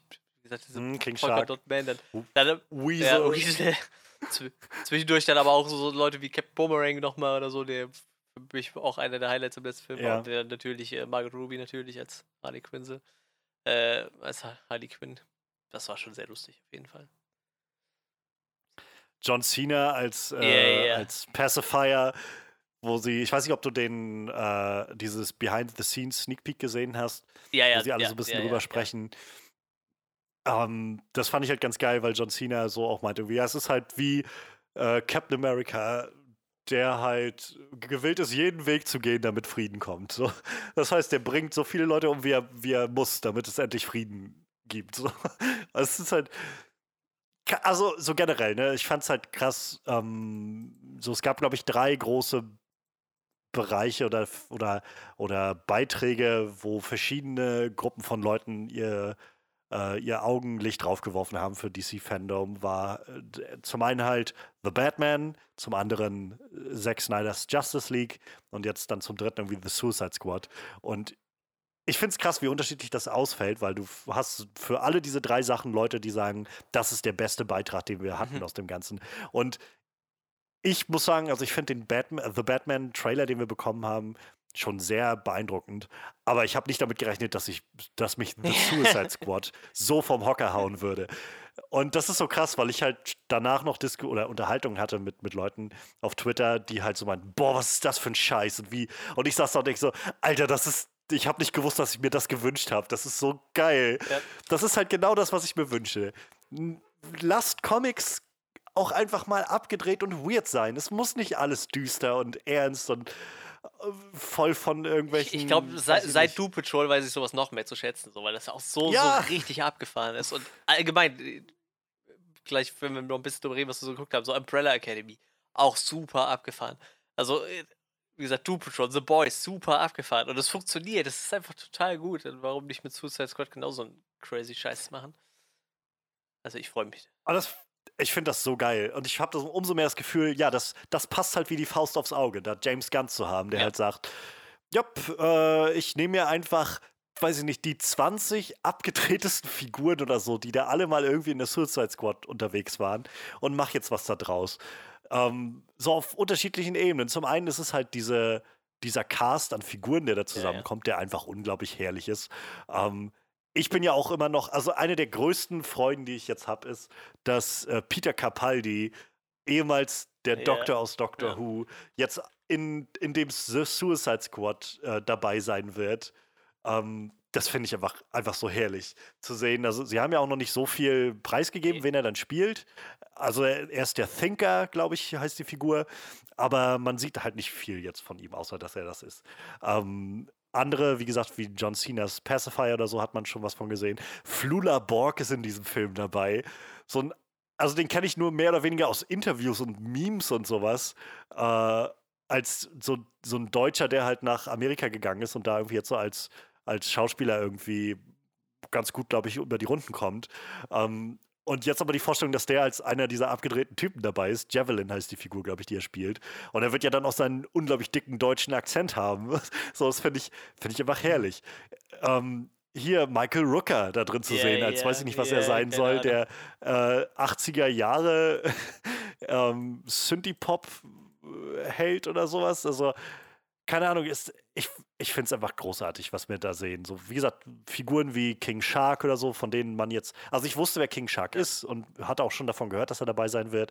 Bei King Shark, Shark ist, glaube ich, noch nicht klar, wer ihn sprechen wird. Ähm, ich glaube, sie hatten schon gesagt, dass Steve Agee mhm. macht wohl das Mocap, aber es wurde noch nichts bekannt gegeben, weshalb die Spekulation jetzt im Raum steht, dass es wohl ähm, Taika Waititi sein könnte, der ja also wo Leute davon ausgehen, dass er wohl irgendwie eine Rolle mit in dem Film hier hat. Ähm, Nathan Fillion spielt jemanden, der einfach nur TDK heißt. Ähm, was wohl ziemlich geil ist. Also, die offensichtliche Verbindung wäre natürlich The Dark Knight, so dass er sich vielleicht selbst The Dark Knight nennt oder so. Oder dass eine Abkürzung ist für irgendwie irgendeine andere Sache, irgendwie Torment und Damage Kill oder irgendwie sowas.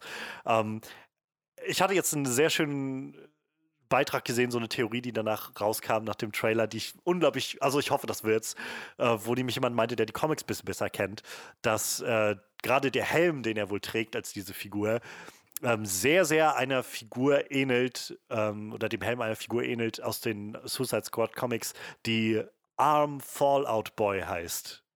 Und im Prinzip ist das jemand, der einfach seinen Arm ständig abnehmen kann. Oh Mann. und, und äh, da ist jetzt so die Theorie, dass er vielleicht einfach da, ja, so ein bisschen, ähm, dass sie da vielleicht eine falsche Richtung ausstreuen und das noch so geheim halten. Ja. Und ansonsten, ja, Amanda Waller ist zurück, also Viola Davis. Ähm, Joel Kinnaman ist zurück als Rick Flag. Und allein da, finde ich, merkt man schon den Unterschied so massiv, wenn ich so an den Rick Flag ja, aus ja. dem letzten Suicide Squad-Film denke und wie man ihn jetzt hier sieht, so mit diesem gelben T-Shirt und die Art und Weise, wie er sich bewegt und unterwegs ist. Ähm, ich mag das neue Harley Quinn-Kostüm sehr gerne. Das wirkt, äh, erinnert ein bisschen mehr an, ähm, an so die Batman Animated Series, finde ich. So mit diesem rot-schwarzen.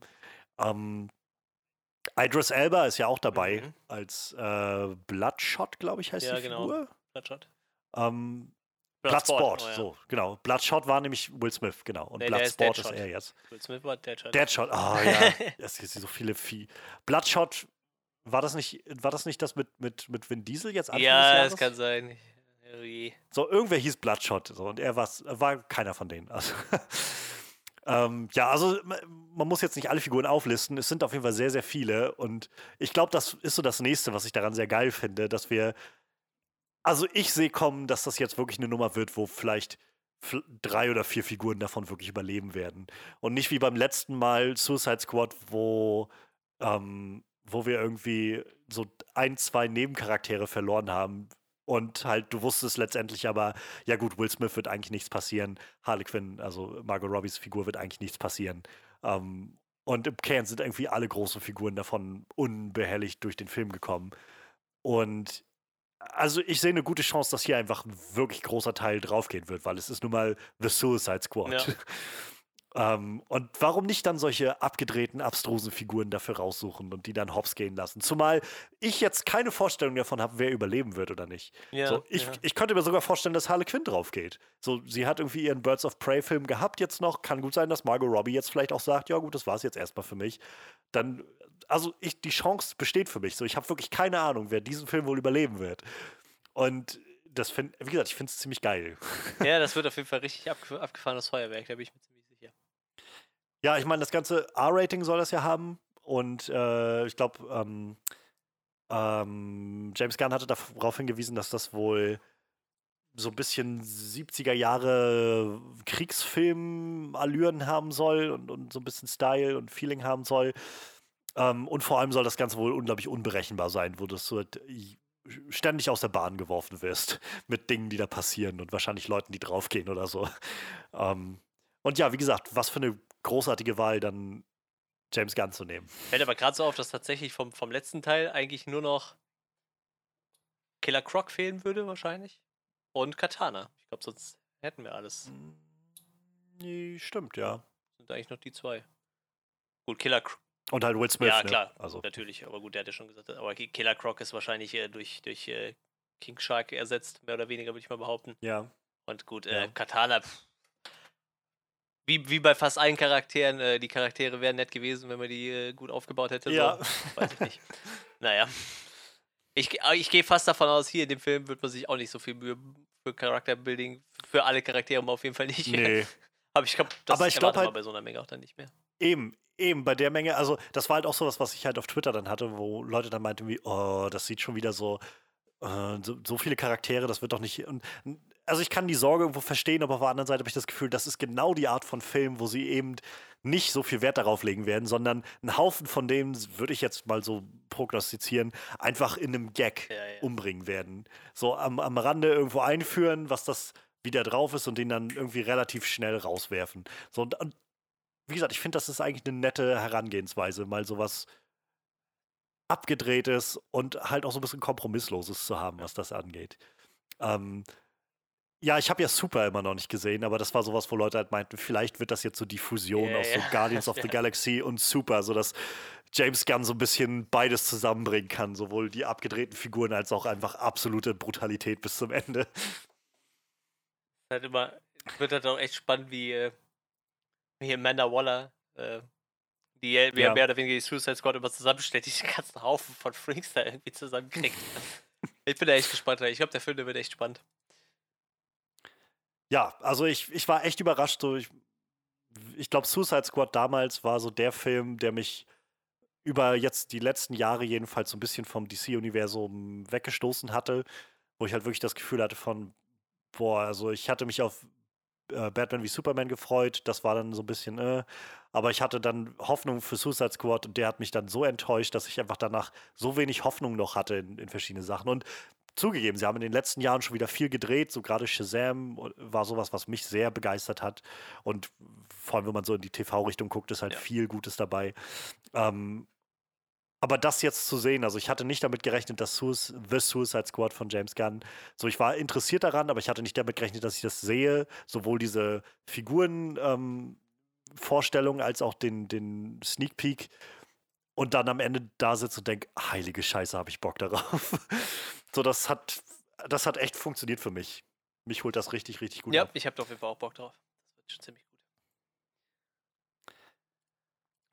Ja, eine andere große Sache, die jetzt ja irgendwie, wie gesagt, ja irgendwie auch im Raum stand, ähm, ist irgendwie dann der Snyder Cut gewesen. So, also ich habe dazu eigentlich nicht viel zu sagen. So, ich habe kein Interesse daran, um echt zu sein. Und ähm, ich finde es auch irgendwie immer noch so ein bisschen lächerlich. Also es gab im Vorfeld so einen kleinen Tweet von Zack Snyder, wo er, ähm, es gab wohl irgendwie eine geleakte Form von dem, von dem Trailer, der irgendwie vorher rauskam. Und dann hatte er irgendwie an jemanden, der den Trailer irgendwie kommentiert hat oder so, äh, getweetet mit so einem, ähm, ja, wenn du nur deine, deine Samstagmorgen-Cartoons magst, okay, aber das hier ist für Erwachsene. So. Und allein diese, wieder völlig der Gegensatz zu Suicide Squad und wahrscheinlich einfach mein, meine persönliche Be Bevorzugung so, aber wenn jemand schon so um die Ecke kommt mit einem, nein, ich mache hier was Ernstes für Erwachsene, so, dann habe ich immer so ein bisschen das Gefühl von, äh, es tut mir leid, ich kann das jetzt gerade nicht mehr ernst nehmen und habe auch irgendwie, glaube ich, nicht das Gefühl, dass du die Art von Comic-Adaption triffst, die mich so wirklich interessiert. ähm, ja, also insofern, keine Ahnung. Ähm, vielleicht bevor wir zum, ich weiß nicht, willst du noch was zum, äh, zum, zum Justice League irgendwas sagen? Ansonsten. Ähm, ist mir. Äh, ähm, ja. Ja, ansonsten, was noch erwähnenswert ist, bevor wir vielleicht zu dem letzten großen Trailer kommen, ähm, es gab halt noch ein paar Informationen, die in den Raum gestreut wurden, die sehr interessant sind. Zum einen wurde bestätigt, dass wir ähm, in dem Flash-Film, also der Flash-Film wird wohl ein, ähm, ein Flashpoint-Film jetzt wirklich werden, wo es halt um mit Multiversum und so zugeht. Wir hatten schon vor ein paar Wochen mal drüber gesprochen. Es wurde bestätigt, dass halt ähm, das Multiversum in das DC-Multiversum sozusagen aufgemacht wird. Und wir werden sowohl in dem Film halt Michael Keatons Batman sehen, mhm. also den gealterten Michael Keaton nochmal als Batman, als auch Ben Affleck wird nochmal zurückkehren in die Rolle des Batman und ähm, ja, wird dann den so ein bisschen wahrscheinlich dem, dem jungen äh, Flash dann nochmal zur Seite stehen. Ich glaube, wenn sie es richtig, wenn ich es richtig verstanden habe, wird er derjenige sein, der ihm seinen neuen Anzug irgendwie gibt oder sowas oder macht, wie auch immer. Und ähm, ja, also es wurde jetzt, glaube ich, so ein bisschen drauf so gedreht, dass das Ganze dann so ein bisschen der, der Ausgang oder so vielleicht sein, sein, sag ich mal, sein, sein Abschied mit Würde sein kann aus diesem Universum, ohne dass das jetzt halt irgendwie alles so auf so einer Nothing-Note endet. Ähm, aber wer weiß, ich meine, wenn sie ihn jetzt schon wieder dazu zurückholen, auch wenn es nur eine kleine Rolle ist, ob sie ihn nicht dann später nochmal irgendwo wieder mit einbinden. Kann auch sein. Aber fand ich nur sehr überraschend. Hatte ich, also hatte, glaube ich, keiner so wirklich mitgerechnet, dass Ben Affleck ähm, so bald wiederkommt in, in irgendeiner Form als Batman. Ja, das stimmt. Aber ich glaube, das wird dann wahrscheinlich auch sein Abgesang von der Rolle, denke ich mal. Soll nicht das letzte Mal sein, dass er die Rolle schlüpft, könnte ich mir vorstellen. Ja, also wundern wird es mich auch nicht. So, wie gesagt, es klingt jetzt auch erstmal nach einer sehr kleinen Rolle, die er da hat, aber ja. Ähm, ja, was uns dann so ein bisschen zum, zum letzten großen Trailer führt, was nämlich der, äh, der Teaser-Trailer, die Vorstellung von The Batman war. Ähm, und ich muss sagen, gleich, also bevor wir jetzt vielleicht über die Qualität davon reden, ähm, mir tat das so ein bisschen leid im Nachhinein, wo ich dann so überlegt habe, So Robert Pattinson wie, ist auch ein bisschen doof irgendwie, wenn du dann so alle anderen Dark Knights, die es bisher gab, hatten irgendwie, sag ich mal, das so die Rolle für sich. Und er ist jetzt irgendwie, kommt in so einer Phase gerade in diese Rolle, wo irgendwie, ja, also wir haben noch Ben Affleck Batman auch noch hier. Der kommt auch noch mal in dem nächsten, also in dem Justice League Film, den wir schon mal hatten, aber jetzt noch mal neu zusammenschneiden lassen. Und äh, davon ab haben wir noch Michael Keaton, den holen wir auch wieder zurück. Also du bist quasi jetzt ein Batman von ganz vielen, die gerade gleichzeitig ja. existieren. Sowieso ein bisschen ja, weiß nicht, keine Ahnung, ob ihn das überhaupt stören wird, aber ich hatte das Gefühl, das hinterlässt so einen leicht Fadenbeigeschmack irgendwie. Denn davon ab, also ich finde, der Trailer sieht einfach richtig, richtig gut aus. Weiß nicht, wie, wie du davon, wie du davon denkst. Du bist, glaube ich, auch der größere Batman-Fan als ich. Aber ähm, ich habe das gesehen und dachte, meine Güte. So, ich meine, ich bin immer sehr froh darüber, wenn, wenn Comicbuch-Sachen sich trauen, die abgedrehten Richtungen zu gehen und so ein bisschen das Farbenfreudige zu begrüßen, was Comics auch haben. Aber Batman bietet sich auch immer an für ein bisschen was Düsteres. Und der Film wird auf jeden Fall, deutet sich sehr düster an und gleichzeitig habe ich das Gefühl, ich habe das nicht schon mal gesehen. Und das freut mich sehr, denn ich habe keine Lust, eigentlich denselben düsteren Batman schon wieder aufgebrüht zu sehen. Ja, wie, das sieht schon sehr anders ich, aus. Ich finde halt, es hat halt echt sehr viel von, von, von diesem Year One Batman, ne? Also relativ frisch im Geschäft. Ja, ist ja ne? Year, Year Two ja, ist es genau, ja, glaube ich. So. Spielt das Ganze. Ähm, ja, ich habe nur Year One gelesen, deshalb kann ich zu Year Two nichts sagen, aber ja, da er schon einen Anzug hat und alles, äh, passt, passt das dann wahrscheinlich besser. Ähm, ja, ich bin dem Ganzen auf jeden Fall auch echt positiv gestimmt. Ähm, sagt äh, Robert Pattinson, für mich immer noch ein ziemlich unbeschriebenes Blatt. Bin gespannt. Ähm, wer war es? Colin Farrell? Ne, wer spielt den Bösewicht, den man ja, überhaupt nicht erkannte, hat den, im Trailer den, so. Er hat den Peng ja, Penguin gespielt. Das ist schon ja. richtig abgefahren. Dann haben wir ja noch so ein, äh, ja, ist ja auch mehr oder weniger so ein Year One Catwoman irgendwie, ne? Auch, mhm. auch noch so sehr. Alle noch sehr, im Kommen, sehr, sehr sporadisch noch. Und äh, ich finde das halt schön, weil ich halt, wie gesagt, gerade mit, mit Gotham fertig geworden bin. Und das halt so. Es könnte theoretisch fast da anknüpfen, könnte man sagen, so, ne? Weil, weil bei, bei ja. Gotham hat er. Stimmt, hat er quasi ja. seinen, seinen Anzug noch nicht, ne? Also er, er ist schon quasi maskiert unterwegs, aber hat seinen Anzug noch nicht. Und hier, das ist ja quasi so. Robert Pattinson baut sich quasi so sein, sein, sein Spielzeugpark zusammen oder mhm. auch dieses Auto finde ich ziemlich, ziemlich geil irgendwie. Ich ja, so ein Muscle Ja, ne? genau. Irgendwie jetzt hätte er sich irgendwo ein cooles Auto geholt von der Stange und das halt so ein bisschen umgetunt. Ich finde es halt sehr geil, weil das Ganze so ein bisschen, wie gesagt, es wirkt halt frisch.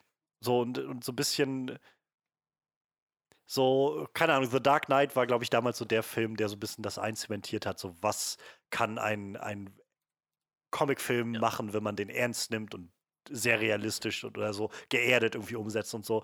Und ich finde, das fühlt sich für mich bisher so die richtige Menge von geerdet, aber eben auch, das ist halt nicht unsere Welt, die wir da sehen, sondern es fühlt sich schon an wie so ein, wie so ein, so ein bisschen mehr, sag ich mal, wie das, wie das es fühlt sich nicht an wie das Tim Burton Gotham, aber es fühlt sich halt nicht an wie Chicago ja, ja, oder genau. so, sondern halt wie so eine eigene Welt.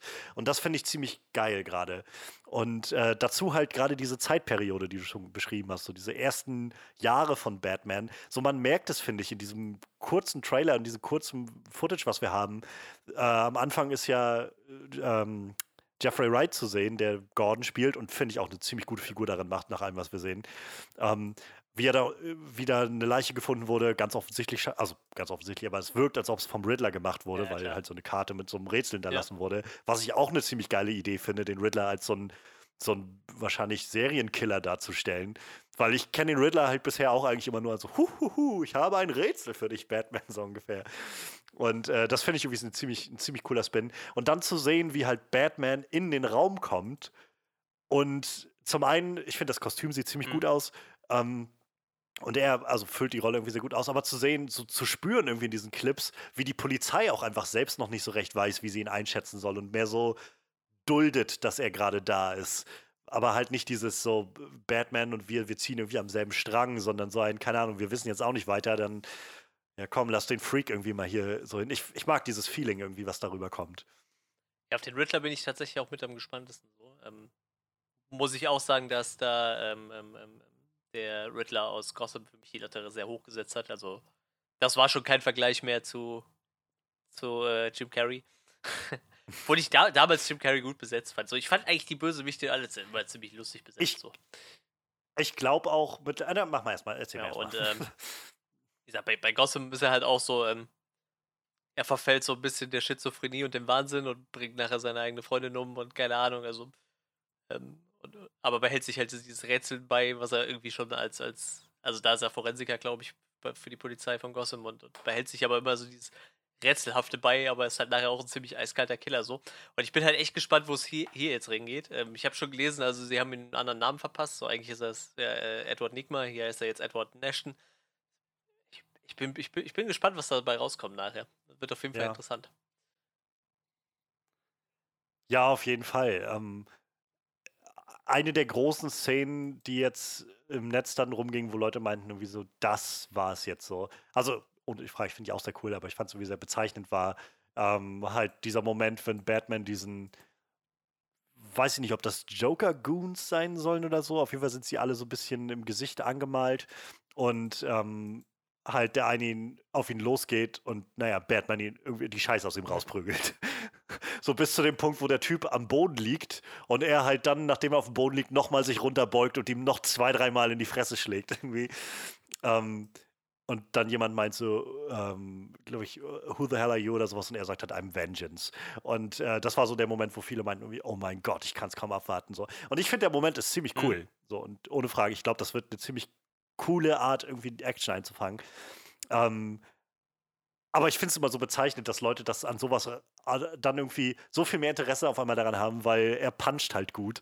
Wo ich halt viel mehr das Gefühl habe, ich mag den Style einfach so viel mehr, den ich hier gerade sehe. So in dem ganzen Trailer. So die, wie die Welt halt aussieht, wie, die, wie das Auto aussieht, wie äh, Robert Pattinson die Rolle ja. ausfüllt. Allein der letzte Shot zu sehen, dass wir mal einen Batman haben, der diesen schwarzen Eyeliner ja. hat. Ja, das ist was, was sich bisher kein Batman getraut hat, wo es immer dann wenn er dann die Maske abgenommen hat, war dann, hat er keinen Eyeliner drauf, weil das irgendwie zu blöd wäre oder so. Und ich mag das. Ich mag, ja, dass sie genau scheinbar diese Richtung gehen. Halt zu zeigen, er ist am Anfang. Und ich, keine Ahnung, ich glaube, das ist so ein bisschen mein Problem immer mit Batman. So, ich, ich, ich, ich habe das Gefühl, manchmal Leute nehmen es immer ein bisschen zu ernst. Und ich habe das Gefühl, so, ich mag es sehr gerne, dass es so eine geerdete, so einen geerdeten Helden gibt und so und der auch irgendwie sehr menschlich ist. Aber auf der anderen Seite ist es auch okay, irgendwie so ein bisschen einzugestehen, dass es schon auch was ein bisschen Verrücktes hat, sich so ein, so ein Fledermauskostüm anzuziehen und nachts rauszugehen.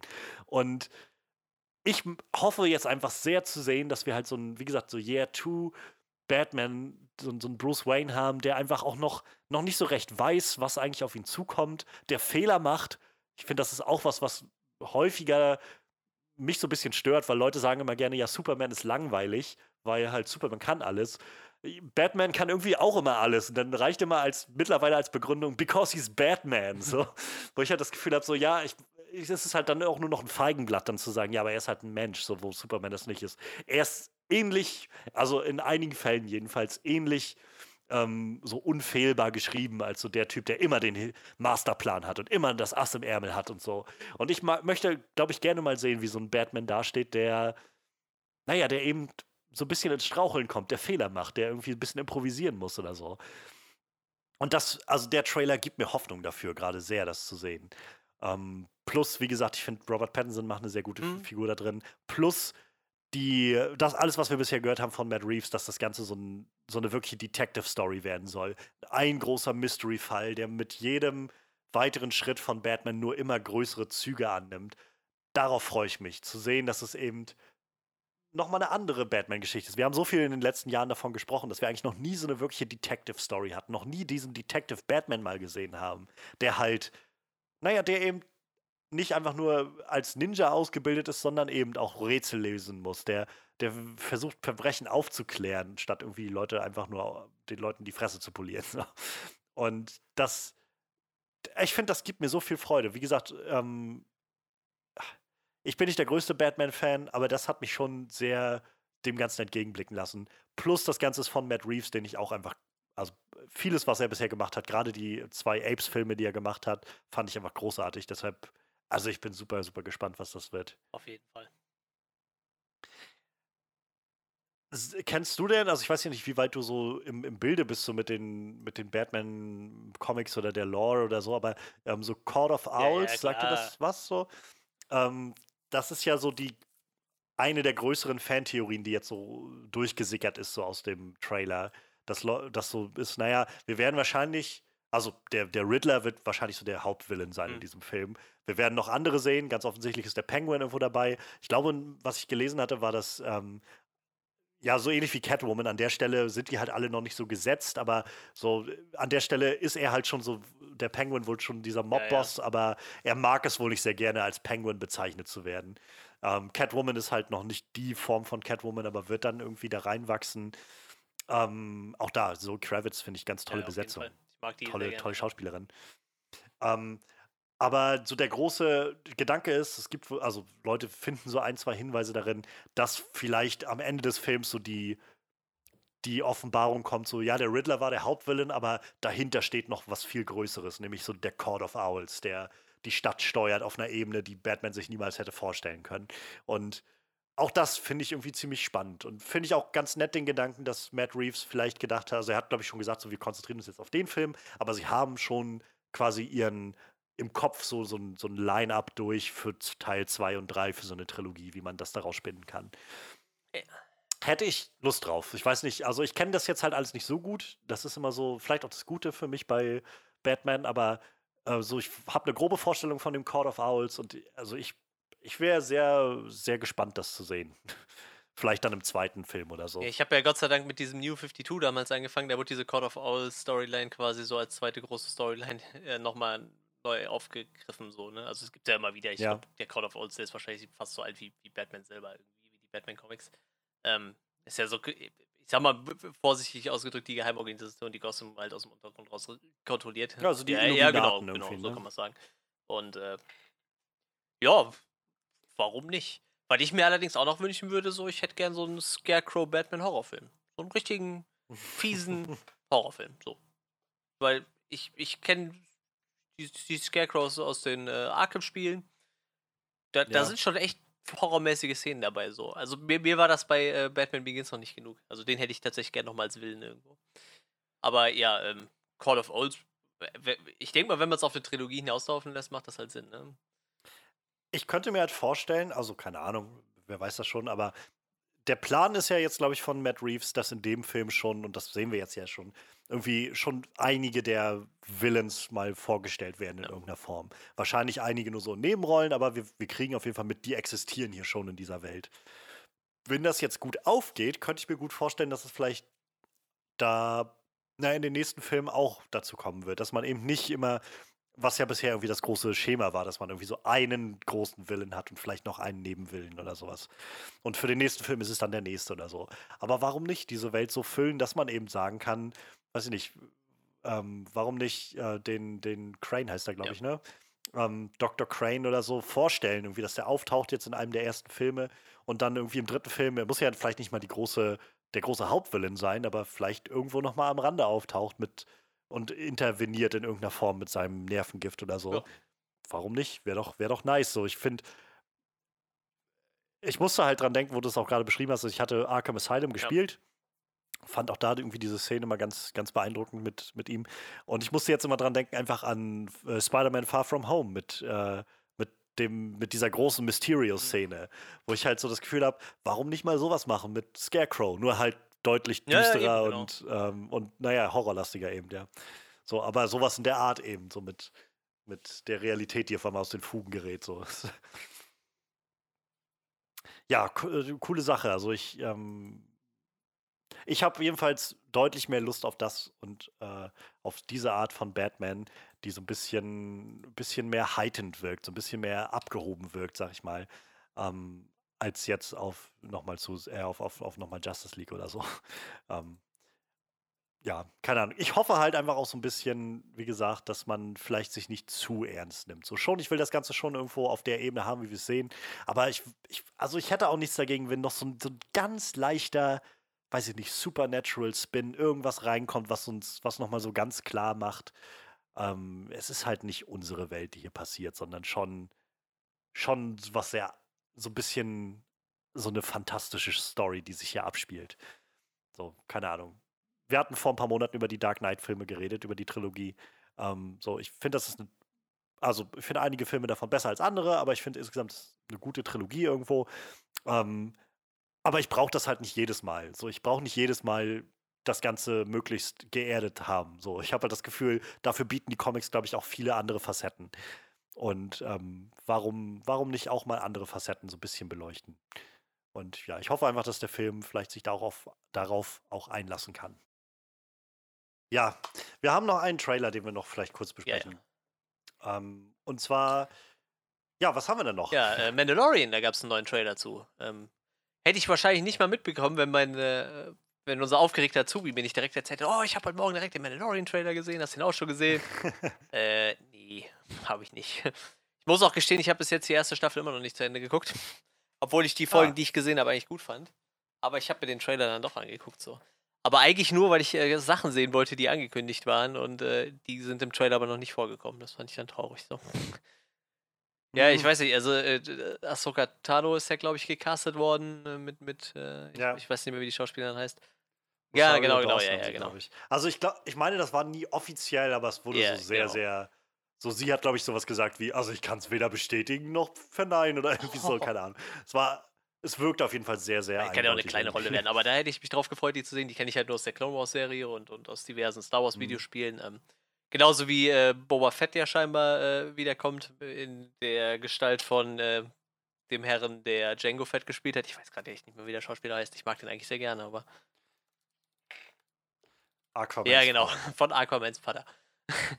ja, auf jeden Fall, ähm, den Schauspieler mag ich sehr gerne. Da freue ich mich drauf, dass er nochmal wiederkommt. Ähm, ich, ich dachte, diese Storyline um dieses Yoda-Baby wäre abgeschlossen, aber scheinbar geht die ja jetzt erst richtig los.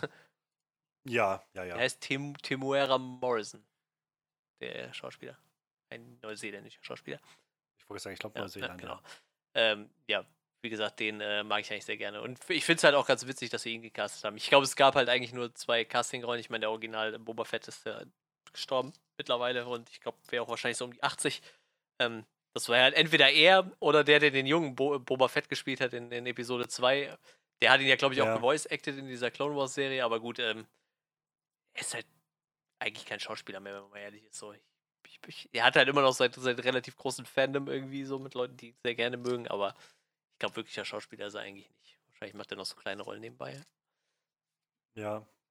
Na, sie haben, also George Lucas hat ja im Prinzip schon die alten Boba Fett-Sachen schon wieder rausgeschnitten aus, den, aus der alten Trilogie. Also da hast du jetzt ja, ich habe die alte Trilogie gerade vor einer Woche mhm. geguckt, seit Ewigkeiten mal wieder. Und alle Szenen, wo er spricht, sind quasi nochmal neu aufgenommen worden von dem neuen sozusagen, der dann, damit das halt passt mit der, mit der alten Stimme sozusagen. Also mit der Stimme aus den Prequels sozusagen, dass das ja, ja. dann wieder Kontinuität hat in irgendeiner Form. Ähm, ja, ja, aber also ich kann verstehen, dass die noch nicht drin sind. Ich meine, das ist so ein erster ja, kleiner klar, Trailer, habe ich das Gefühl. Und ähm, ich, ja, ich kann mir vorstellen, dass sie das noch nicht gleich rausballern wollen im ersten Trailer, diese ganzen Figuren. Aber ja, ich, ich habe, glaube ich, bisher eine Staffel oder eineinhalb Staffeln Clone Wars gesehen. Äh, seit, also als Disney Plus rauskam, habe ich mhm. mal angefangen, mir da so ein bisschen was nebenbei anzumachen. Das ist gar nicht mal nee, schlecht, muss ich sagen. Ähm, als jemand, der nicht wirklich was mit den Prequels anfangen kann, so habe ich das Gefühl, das ist noch eine ziemlich nette nette Sache so da drin. Ähm, und ja, gerade äh, Ashoka zu sehen, Ahsoka, Ahsoka. ich weiß nicht, Ahsoka, Ashoka, ja. ähm, ist irgendwie sehr, sehr schön und die Vorstellung, dass sie jetzt hier als so Hardened Warrior irgendwie, die so sowohl Jedi als auch Sith irgendwie erlebt hat und einfach von allem die ja, Schnauze ja, voll genau. hat oder so, keine Ahnung, so ihr Ding macht. Finde ich eigentlich sehr nice. Also mal gucken, wo das dann Ja, eben, das könnte ein interessanter Charakter werden auf jeden Fall, weil die hat ja echt eine sehr krasse Entwicklung durchgemacht in ihrer äh, Jedi-Laufbahn. Ich glaube, die hat sie ja, ja. nie abgeschlossen. Ich glaube, die hat ja alles Mögliche mal durchprobiert. Ja, ja, die ist, genau, ich hatte dann irgendwie nachgelesen, dass sie da irgendwann abgebrochen hat und weil sie sich auf dieses Regelwerk nicht einlassen wollte oder so. Und, ja, ist auf jeden Fall ein spannender ja. Charakter. Und dann gibt es ja auch noch den Charakter von Katie Sackhoff, ne? Den kannte ich allerdings noch, glaube ich, noch, kann ich mich gar nicht so dran erinnern. Die spielt ja den. Stimmt, die ist ja, ja die spielt ja quasi ja. den Charakter, den sie äh, auch, in, ich meine, auch in Clone Wars gesprochen hat. Wo ah, Katan stimmt, Christ. Ja. Ich kenne den Charakter nicht, aber diese typischen Star Wars-Namen. Ja. Das Lustige ist, also äh, der animierte Charakter sieht dir ein bisschen ähnlich tatsächlich. Also sie haben scheinbar auch das hm. hier so ein bisschen sie angepasst. Ja. Deshalb passt das, glaube ich, ganz gut, dass sie den Charakter dann auch spielen kann. Ja, also vielleicht, um mal zum Trailer zu kommen, so ich, ich habe die erste Staffel Mandalorian gesehen, mhm. auch zu Ende gesehen. Ähm, also es ist alles andere als schlecht So, das, ich kann aber auch nicht sagen, dass ich so over the moon davon begeistert bin, wie ganz viele das, glaube ich, sind. Ähm, ich glaube, das hängt einfach damit zusammen, dass das, was ich gerne in Star Wars sehen möchte und mir wünsche, irgendwie, glaube ich, was anderes ist, als viele Star Wars-Fans gerne sehen wollen. Denn ich persönlich wünsche mir eigentlich immer so ein bisschen, ich habe, glaube ich, die Grund, ich habe das Grundgerüst von Star Wars mittlerweile verstanden sowieso ja. und vor allem auch zu oft gesehen. und ich habe halt das Gefühl, ich möchte eigentlich gerne sehen, dass sie ein bisschen was Frisches, was Neues macht und irgendwie neue Wege geht oder so oder, oder mal das bisschen ausreizt. So. Und das kann alles sein, dass das noch kommt. Aber ich fand halt, die erste Staffel Mandalorian war unterhaltend genug. So, es war jetzt schon so, dass ich irgendwie jeden Freitag dann nochmal angemacht habe und habe dann irgendwie gedacht, oh, guck mal, was die neue Mandalorian-Folge wird. Und sie war, glaube ich, nie schlecht. Ich war immer irgendwie unterhalten. Uh, Gerade auch stylisch, also vom Style, so vom Production Value steckt da so viel drin. Ich finde, die Schauspieler sind gut. Der Soundtrack ist so geil in dieser ganzen Serie. Der Look ist auch sehr gut. Aber ich finde es, also mir persönlich passiert einfach zu viel oder zu wenig Neues, sagen wir mal so. Denn, also die erste Staffel fand ich war sehr viel. Die Locations habt ihr irgendwie alle schon mal gesehen. Entweder ganz gezielt, irgendwie ist es die äh, Moss Eisley Kneipe oder sowas auf Tatooine, oder es sind alles Planeten, die alle so ähnlich aussehen wie das, was ihr schon mal gesehen habt. Und die Figuren sind im Prinzip auch alle so ziemlich das, was ihr schon mal gesehen habt. So, es ist halt nicht Boba Fett, aber es ist jemand, der genauso aussieht wie Boba Fett. Es ist nicht Yoda, aber es ist halt, naja, jemand, der aussieht wie Yoda. Ähm, es ist nicht IG-88, es ist IG-11. Und, so, und da, da gab es halt viel von, fand ich. Und ähm, ich, ich hatte mir, glaube ich, erhofft, dass das Ganze doch ein bisschen was anderes wird als, naja, es fühlt sich an wie die Leute, die damals halt mit Star Wars aufgewachsen sind. So jemand wie John Favreau zum Beispiel, den ich ehrlich gesagt auch sehr schätze als, als Schaffender, sei es jetzt von Filmen oder Serien oder sonst was. Ähm, aber dass die Leute, die damit aufgewachsen sind und das halt sehr lieben, quasi ihre alten Spielfiguren wieder rausholen und damit jetzt weiterspielen. So. Und das ist nett und ich kann mir auch gut, ich kann auch gut verstehen, warum Star Wars-Fans das viel gibt. Aber ich habe halt das Gefühl, ja, ich würde aber lieber sehen, dass ihr vielleicht neue Spielsachen dazu holt, statt, keine Ahnung, jetzt für die nächste Staffel, so, so interessant ich das auch finde, aber zu wissen, dass sie jetzt irgendwie Boba Fett zurückbringen und äh, Ahsoka irgendwie damit reinbringen und so, so lauter Figuren, die wir irgendwie alle schon mal gesehen haben und alle, die alle nichts, sag ich mal, Neues sind in dem Sinne. Das lässt mich aber so ein bisschen verharren, dass ich das Gefühl habe, ja, ich finde, der Trailer sieht halt nett aus und hat so einen schönen Vibe. Wie gesagt, die Musik ist auch einfach sehr, sehr geil und der Look ist irgendwie nett, obwohl es mir fast ein bisschen zu trüb alles aussieht, wenn ich ehrlich bin. Ähm, ist alles sehr grau und grau. Ähm, aber ja, es wird wahrscheinlich wieder unterhaltend genug werden. So, ich finde den Trailer jetzt auch irgendwie ansprechend genug. Aber ich habe halt auch noch nicht das Gefühl von, ja, jetzt erwartet mich hier mal so ein bisschen was Mutiges, was Frisches, was Neues. So. Es wirkt halt eher wie, naja, als ob das halt die Sache ist, weil der Star Wars, also LucasArts und äh, Lucasfilm und, und Disney darüber dann gerade das Gefühl haben, okay, das funktioniert. Ähm, hier ändern wir jetzt nicht viel, sondern lassen das jetzt einfach laufen. Und wie gesagt, das ist okay, aber es gibt mir halt auch das Gefühl von, ja, weiß ich nicht. Ich hätte lieber gesehen, dass so ein bisschen was Frisches, was Neues gemacht wird und ein bisschen ein paar Risiken eingegangen werden. Und vielleicht kommt das, aber so viel Hoffnung habe ich jetzt gerade eigentlich nicht, was das angeht. Ja, wir werden mal schauen. Ist ja auch gar nicht mehr so lange hin, ne? die Serie bei uns startet. 30. Oktober. Ja. Schöne Halloween-Serie. ich bin mal gespannt, wie sie es dann machen, ob sie ähm, wieder eine Folge pro Woche machen oder ja. wahrscheinlich, rate ich mal, ja. Ich weiß nicht, wie, ste wie, wie, wie stehst du denn im Moment zu Star Wars? So, also ich merke, so, ich, ich bin, seit wir Episode 9 im Kino geguckt hatten und irgendwie so ein bisschen unseren Meltdown hatten, habe ich das Gefühl im Podcast. Also ich vor allem, aber ich glaube, wir alle waren so ein bisschen sehr, ähm, sehr ausgebrannt. Und Freddy hat ja danach sowieso sehr klar gemacht, dass er einfach absolut die Schnauze voll hat von Star Wars. ähm, so, ich habe seitdem Episode 7 und 8 mal wieder gesehen und ich mag beide immer noch sehr gerne. Ähm, ich habe jetzt, wie gesagt, gerade letzte Woche, als ich krank auf der Couch war, gesagt, ähm, guckst dir mal Rogue One wieder den an seit Ewigkeiten, hab ja. den angemacht. Und dann, nachdem ich durch war mit dem, so gedacht, weißt du was, du liest krank auf der Couch, fuck it, Star Wars Tag. Und da habe ich halt Episode äh, 4, 5 und 6 mal wieder geguckt, weil die habe ich auch schon seit bestimmt 10, 15 Jahren nicht mehr gesehen oder so. Und auch damals schon nur so, so aus dem halben Auge irgendwie angeguckt. Und es war dann irgendwie nett, die mal wieder gesehen zu haben. Und äh, ich weiß sie auch irgendwie zu schätzen. aber ja, ich habe halt genau das Gefühl von, ich, ich, ich verstehe langsam, wie Star Wars, also ich weiß für mich, was Star Wars ist, glaube ich, und, und was für mich bei Star Wars immer heraussticht. Und ich würde gerne ein bisschen was Frisches, anderes daran ja, sehen. Ja, das stimmt schon. Ich hoffe halt, irgendwann kriegen wir mal was, was komplett fernab von dem aktuellen Kosmos ist. Ja. Keine Skywalkers, keine, weiß ich nicht, die ganze Zeitlinie nervt.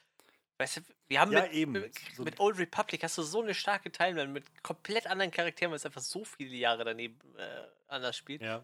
Da hat sich bis jetzt auch noch keiner dran getraut. Ich habe da, da habe ich halt echt Hoffnung für, wenn irgendwer anders sich eine Trilogie vornimmt. Ich weiß ja nicht, ob die Game of Thrones Leute da irgendwie noch involviert waren, da war ja irgendwas. Nee, die sind ja, die Ja, sind ja schon rausgegangen. Das weiß ich nicht. gewesen. Vielleicht sowas, ne? Ich meine, das ist ja alles quasi schon da, ne? Ist ja jetzt nicht so Ja. als äh, Ja, man könnte auf eine ganze Ja, Menge da zurückgreifen. Aber selbst, also, das wäre schon cool. Aber ich habe auch das Gefühl, warum nicht auch einfach in die Zukunft Ja. gehen oder eine ganz andere Ecke des Universums sich angucken oder so. So, wenn ihr schon diese Zeitperiode nehmt, dann zeigt mir doch irgendwas, was ich nicht kenne. Nicht schon wieder dieselben fünf Wüstenplaneten oder so. Irgendwo, keine Ahnung. Also, keine Ahnung. Vielleicht, vielleicht bin ich da auch einfach nicht Star Wars-Fan genug, um das so, so mitzufühlen. Aber ich habe halt das Gefühl, ja, ich habe einfach das Gefühl, ich habe das alles schon gesehen in irgendeiner Form. Und das ist, glaube ich, auch einfach, warum, oder einer der Gründe, warum The Last Jedi so gut bei mir klickt, weil ich halt das Gefühl habe von, hier sind viele der Sachen, die ich kenne, aber sie werden so ein bisschen aufgemischt und anders gedacht und weitergedacht. Und nicht gesagt, wir müssen das einfach nur nochmal wiederholen. Was ja für mich das große Problem mit Episode 9 war. Episode 9 war für mich nichts anderes als ein großes Herumwichsen auf die Sachen, die man alle schon mal gemacht hat und so geil findet an Star Wars. Ja, das bringt mir irgendwie nichts für einen Film über, weiß ich nicht, über zweieinhalb Stunden. Und deshalb, keine Ahnung, hätte ich so, macht sonst, macht doch was in der Zukunft. Geht doch 100, 200 Jahre in die Zukunft, völlig neue Figuren, alles mal ganz neu machen. Und versucht doch trotzdem mal irgendwie einzufangen, was der Vibe sein könnte von Star Wars. Oder so. Aber keine Ahnung. Wie gesagt, vielleicht bin ich nicht Star Wars-Fan genug. Und das, äh, wie gesagt, das sieht ja auch gut aus, Mandalorian. So, es wird wahrscheinlich auch einfach unterhaltsam genug sein. Aber ich weiß nicht, ich, ich hätte mir doch gewünscht, dass das Ganze ein bisschen, bisschen mehr Frische mit sich bringt. Ja, das auf jeden Fall. Ähm, ich weiß nicht, ich habe ja auch so ein paar Romane gelesen, die ein bisschen abseits was anderes machen. Äh, fand ich, so- sowas finde ich halt auch irgendwie ganz nett. Ich, ich, ich weiß nicht, also Star Wars funktioniert halt auf so vielen Ebenen gut. ne?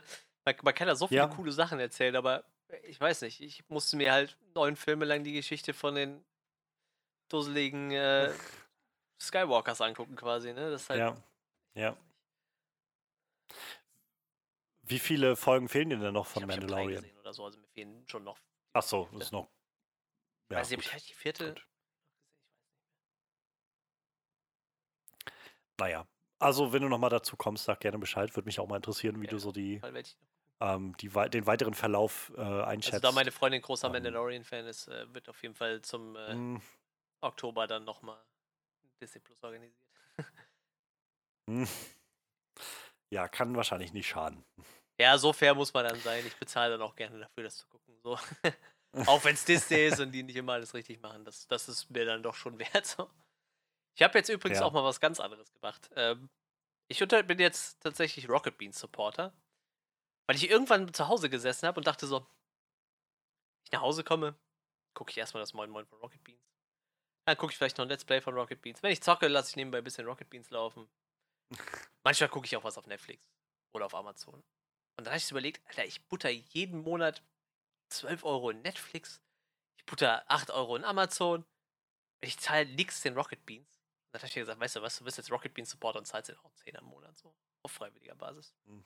Ich dachte, das war eine gute Idee so, weil ich glaube, den meisten Content, den ich im Moment konsumiere, ist Rocket Beans. Mit all ihren Facetten. Ja, klar. Da dachte ich mir, das wäre doch mal eine Idee. Könnte man mal machen. Warum nicht seine, seine Leute, also seinen, seinen Entertainment-Konsum auch da Ja, unterstützen? Das ist ja auch total okay. Ich habe, also ich habe, glaube ich, einfach, weiß ich nicht, es gibt, glaube ich, Sachen, die ich genug gucken Mhm. würde, um das zu unterstützen, wo ich aber auch nicht weiß, ob's, ob das für mich jetzt dann doch lohnend wäre oder beziehungsweise wo ich auch einfach nicht weiß, ob mir das die finanziellen Ausgaben jetzt dann doch wert wären.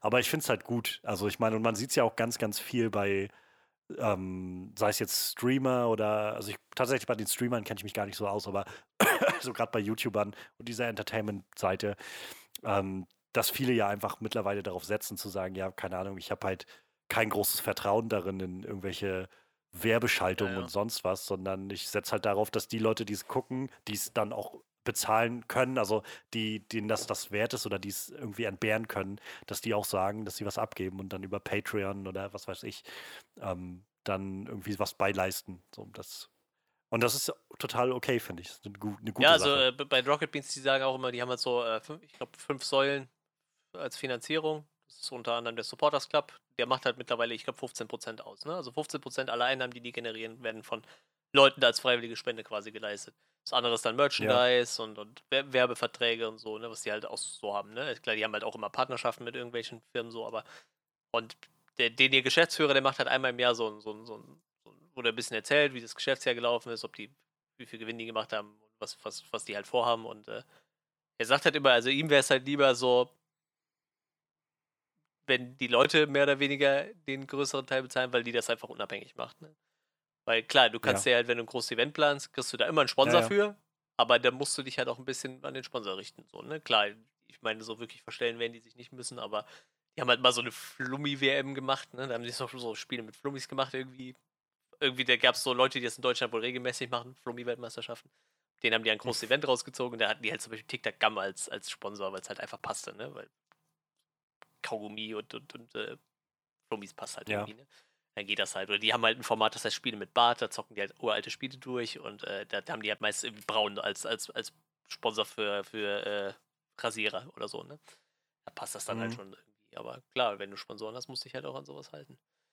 Deshalb, wie gesagt, ja. ich habe mir irgendwann gedacht, so, also das macht halt, glaube ich, fast denselben Anteil aus wie Netflix und Amazon zusammen so bei mir. Da dachte ich mir, komm, dann kannst mhm. du den jetzt auch ausbezahlen so. Ja, na klar. Einfach dann dasselbe.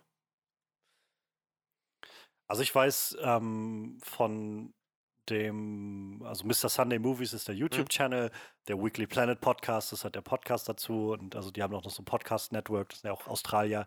Ähm, die haben jetzt halt auch vor einem, weiß ich, vor drei, vier Monaten so ihre eigene Website quasi ähm, mit hoch online gejagt, wo sie, wo du quasi so mhm. Patreon-mäßig mhm dich eintragen kannst und kannst halt was spenden und so. Ähm, bloß halt, dass nicht wie bei Patreon ein Teil an Patreon geht, sondern alles ja, halt genau. zu denen geht. Und dafür kriegst du dann irgendwie, ich glaube, zwei Zusatzpodcasts haben sie und halt Videos früher und solche Sachen. Und, aber sie sagen halt auch selbst immer wieder so, äh, also ihr müsst das nicht machen, so, ne? Also, keine Ahnung, so macht, was ihr könnt und wollt und so.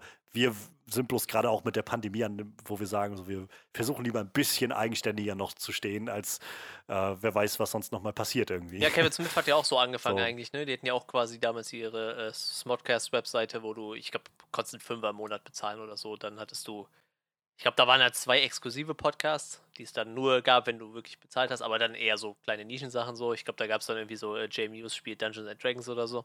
Mit ein paar Freunden, das haben die dann aufgenommen und auch hochgeladen. Und äh, ja, und, und, diese eine Werbung, die die vorne drin hatten, die fiel halt dann weg und ich glaube, die Qualität war ein bisschen höher so. Ne? Also wirklich nichts, was, was du gebraucht ja. hättest. Ich, ich habe das auch nie gemacht, ne? Ich habe die Podcasts einfach so konsumiert, aber ähm, der hat damit mal angefangen und der hat damit auch dann so viel Kohle gemacht, dass er davon einen Film produzieren konnte. Ne? Schon nicht schlecht. Ja. Ja, naja. Ja, es ist, ich glaube, so Independent Artists da zu unterstützen, ist auf jeden Fall keine schlechte Sache. Ähm, und ja, alle müssen, glaube ich, jetzt gerade in dieser Zeit gucken, wo sie da bleiben.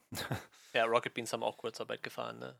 Also ich glaube nur auf 80 Prozent runter, also ich glaube einen Arbeitstag weniger die Woche, aber auch durch die Bank weg alle, weil die gesagt haben, wir, wir können Ja. nicht selektieren, so, ne? Also ob das jetzt Moderatoren waren, Geschäftsführung, alle haben halt 80 Prozent und kriegen dann diese 20 Prozent, die sie dann nicht arbeiten, halt Kurzarbeit gelten. Ich glaube, das sind dann 60 Prozent für den einen Tag.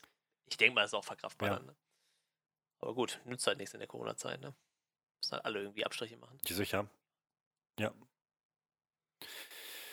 Ja, dann, ähm, ja, mir fällt keine gute Überleitung ein. Ich würde sagen, wir schauen einfach mal, nachdem wir jetzt so ein bisschen mal aufgearbeitet haben, was von den letzten Wochen auf der Seele lag, was wir noch so finden an Sachen, die wir geguckt haben und die sich vielleicht lohnen, die man vielleicht empfehlen kann oder vor denen man warnen sollte, ich weiß es nicht. Ähm, hier sind einfach mal ein paar Vorschläge von unserer Seite aus, würde ich sagen. ähm, ja, möchtest du gerne mit was, was anfangen? Was kann ich machen? So ja, ich habe auch gerade, ich musste noch mal so ein bisschen ähm, Netflix durchforsten, um zu gucken, was ich so alles gesehen habe, weil viele Sachen sind mir schon wieder entfallen, aber jetzt gerade dann doch wieder aufgefallen. Ich weiß gar nicht, äh, ich glaube, dass ich Umbrella Academy gesehen habe, hatte ich schon mal im Podcast erwähnt, meine ich, die zweite Staffel, die war ziemlich mhm. gut. Ähm, was ich auf jeden Fall gesehen habe, damit können wir mal anfangen, äh, relativ viel diskutierte äh, Doku-Serie eigentlich, äh, Highscore, ist gerade relativ frisch auf Netflix. Ähm, die beleuchtet, ich glaube, in fünf oder sechs Folgen so die Geschichte der Videospiele in Amerika, aber nicht nur amerikanische Videospielgeschichte, sondern zum Beispiel auch einfach Nintendo, wie die in Amerika Fuß gefasst haben ja. und so. Und ähm, sehr, sehr high-class. Ich sag mal, nicht nur für Nerds, also sie ist schon so, ich sag mal, kratzt das Thema so oberflächlich an, dass da auch Leute, die jetzt nicht so tief in der Materie stecken, da irgendwie gut einsteigen können. Ähm, wie gesagt, jede Folge widmet sich so ein bisschen einem anderen Thema. In einer Folge geht es zum Beispiel einfach darum, äh, wie die ersten Videospiel-Contests abgelaufen sind, so Pac-Man-Weltmeisterschaften und was es gab und die ersten Weltmeisterschaften, die Nintendo so gemacht hatte und so. Ähm, da gibt es halt die Geschichte von, von äh, Nintendo und äh, wie die, ein Anwalt die äh, irgendwas für die äh, richtig ordentlich verklagt hatte. Das Lustige ist, der Anwalt hieß irgendwas mit Kirby mit Vornamen und äh, ihm haben sie dann Kirby nachempfunden, so, weil er den in Amerika halt echt den Arsch gerettet hat bei irgendwas. Das ist halt so, so, so ein Typ mit sehr rundem Gesicht und einer Klatze halt. sieht Kirby wahrscheinlich auch so aus. Der hat halt für die einen richtig wichtigen Prozess gewonnen und so. Also es ist halt, wie gesagt, ganz interessant. Jede Episode hat halt so sein, sein eigenes Thema irgendwie. Ähm. Es kommt auch lustigerweise nochmal dieser Typ zu Wort, der äh, ange angeblich für den Tod von, von dem, dem Videospiel in den 80ern äh, schuld war, der, der diese IT e für den Atari programmiert hatte. Ja. Wo es diese Atari-Doku gab. Ähm, Konsolenkrieg zwischen Nintendo und, und Sega wird halt ein bisschen beleuchtet und so. Äh. Es ist re recht spannende Doku. Ich sehe gerade, es sind sechs Folgen so. Ich habe die auch alle an einem Abend weggebinged so. Und klar, ich, ich, bin, ich bin Gamer, ich bin da auch ein bisschen nerdig veranlagt, aber ich glaube auch Leute, die einfach so ein bisschen mal in die Materie eintauchen wollen, ähm, wie ist das gemacht? Sehr schön war eine Folge, wo sie, ähm, ich sag mal, die, das Pärchen, was quasi nachher so Sierra gegründet hat, so diese ersten ähm, Point-and-Clicks quasi entwickelt hat mit grafischer Oberfläche, was es ja früher gar nicht gab. Früher gab es ja nur Text-Adventure. So, das ist halt ein Pärchen, die das gemacht haben und die haben sie halt auch interviewt und das war halt auch sehr, sehr spannend. Also, die haben sie fast eine ganze Folge entwickelt. Mhm. Wie quasi die Frau die Stories geschrieben hat und zu ihrem Mann gesagt hat, so, wir brauchen aber Bilder dazu, sonst geht das nicht. Also nur mit Text funktioniert das nicht. Mhm. Und er hat dann, ich glaube, das erste sogar nur mit so, so ASCII-Zeichen gemacht irgendwie, ne? Also das ist halt so ein Haus aus, aus, aus äh, irgendwelchen Symbolen, die so die Tastatur hergegeben hat, anstatt richtige Bilder und dann nachher, ich glaube, haben die mit Maniac Mansion war so das erste richtige Grafik-Adventure, was sie dann gemacht haben. Also schon sehr spannend irgendwie. Jede Folge hat so ein bisschen so ein eigenes Thema alles vom Stil her ähnlich. So, war eine schöne Doku. Also die kann ich auf jeden Fall empfehlen. Auch, wie gesagt, für Leute, die nicht so tief da drin stecken.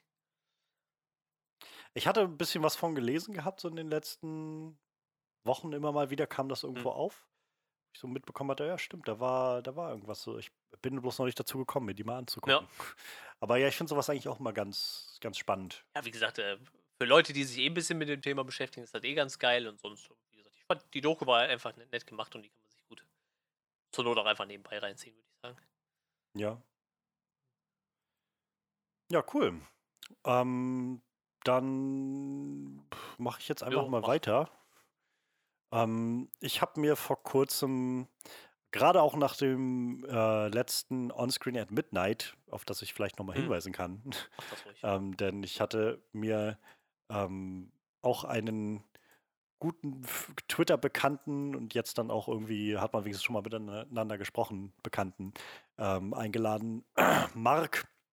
Und Mark ist wahnsinnig, äh, ja, wahnsinnig belesen, wollte ich schon sagen, und beschauender und, und einfach kundiger äh, Western-Fan. Und dann haben wir so gute drei Stunden, dreieinhalb Stunden, glaube ich, fast, äh, einfach über Western geredet, über verschiedene Western, die wir kennen oder nicht kennen. Ich, ich stecke da nicht so tief drin. Ein paar gibt es, die ich wirklich mag, aber so viele der Klassiker und so kenne ich auch gar nicht. Und äh, wir haben ganz viel so über die alten und auch die neuen geredet und so Sachen und ähm, lohnt sich auf jeden Fall damit reinzuhören. Und ein Film, um den es ging und von dem ich jedenfalls noch wusste oder mir immer schon mal wieder vorgenommen hatte, den eigentlich auch mal zu gucken, ähm, das war Hostiles. Und äh, Hostiles ist äh, bei ähm, Netflix im Moment. Mhm. Und ja, der Film ist noch nicht sehr alt, der ist von 2017, hat äh, Christian Bale in der Hauptrolle und ähm, Wes Studi heißt der Schauspieler, auch so ein ganz, ganz bekannter ähm, Native American indigener Schauspieler, der halt viel solche solche indigenen Rollen irgendwie bekommt. Ähm, also ich glaube, in den 90ern war der ganz viel auch unterwegs, ähm, so immer in diesen, in Anführungszeichen, Indianerrollen. Und äh, ja, der Film spielt so um 1890, glaube ich, rum. Und äh, es geht darum, dass Christian Bales Figur ist halt so ein, so ein Army-Veteran, so ein Captain, ähm, der halt viele Jahre da gegen verschiedene Stämme der Ureinwohner gekämpft hat. Und ähm, ja, mittlerweile sind die meisten Ureinwohner halt in Reservate gedrängt und so. Und äh, viel Blut ist vergossen worden und er hasst die einfach so abgrundtief. Und hat da, also hat einen sehr, sehr tiefen Hass auf, auf die äh, Ureinwohner Amerikas. Und er wird dann aber beauftragt von seinem Vorgesetzten, einen Job zu übernehmen. Und der Job besteht darin, dass er äh, einen alten Häuptling mitsamt dessen Familie ähm, begleiten und eskortieren soll von einem Ort, also da, wo die da nämlich eingesperrt sind, ähm, bis zu dem Ort, wo der, wo, wo, früher sein Stamm war, wo er früher gelebt hat und aufgewachsen ist. Ähm, denn der alte Häuptling leidet halt, also hat unheilbar Krebs und wird halt in Kürze sterben. Und so widerwillig muss er dann den Auftrag annehmen und ähm, dann geht halt diese Reise los durch das Land. Und das Ganze ist dann so ein bisschen episodenmäßig, also das ist immer mal so, man merkt so an verschiedenen Punkten, ähm, so jetzt äh, passiert irgendwie was und dann geht es weiter zur nächsten Ebene und da passiert wieder was Neues. Und ähm, auf dem Weg nehmen sie noch eine, noch eine Frau mit auf, Rosamund Pike spielt die, deren Familie umgebracht wurde von anderen äh, Ureinwohnern, die da durch, durch die Gegend gestreift äh, sind. Und, und es ist ganz, ganz, also ich war, ich war am Anfang so ein bisschen interessiert, einfach weil ich die Schauspieler interessant fand. Aber ich habe schon nach, weiß ich nicht, nach fünf Minuten habe ich gedacht, krass, was der Film an Atmosphäre einfängt. Und dann äh, das Schauspiel dazu ist einfach so hypnotisierend. Ich, ich, weiß nicht, ob du kennst du das Gefühl, wenn du manchmal so einen Film guckst und eigentlich das gerade so die ersten, weiß ich nicht, zehn Minuten oder sowas laufen und du hast das Gefühl von eigentlich ist noch nicht viel passiert. Aber ich bin gerade so fasziniert und gebannt, einfach nur zu sehen, wie diese Schauspieler gerade ja, miteinander reden und sich verhalten so. Und das hatte ich halt ganz stark das Gefühl, so in den ersten, weiß ich nicht, der ersten halben Stunde oder so, wo noch nicht so viel passiert und alles nur so gerade in Position gebracht wird, aber die Art und Weise, wie die sich verhalten und so, du kriegst sofort von ein paar Sätzen ein Gefühl für diese Figuren und, ähm, und, und bist einfach so, also ich war so gespannt und interessiert, wie das weitergeht. Und dann hat der so ein krasses Pacing, der Film. Es gibt so ein paar Filme, die ich, wo ich immer merke, dass Pacing ist, also was Pacing ausmacht.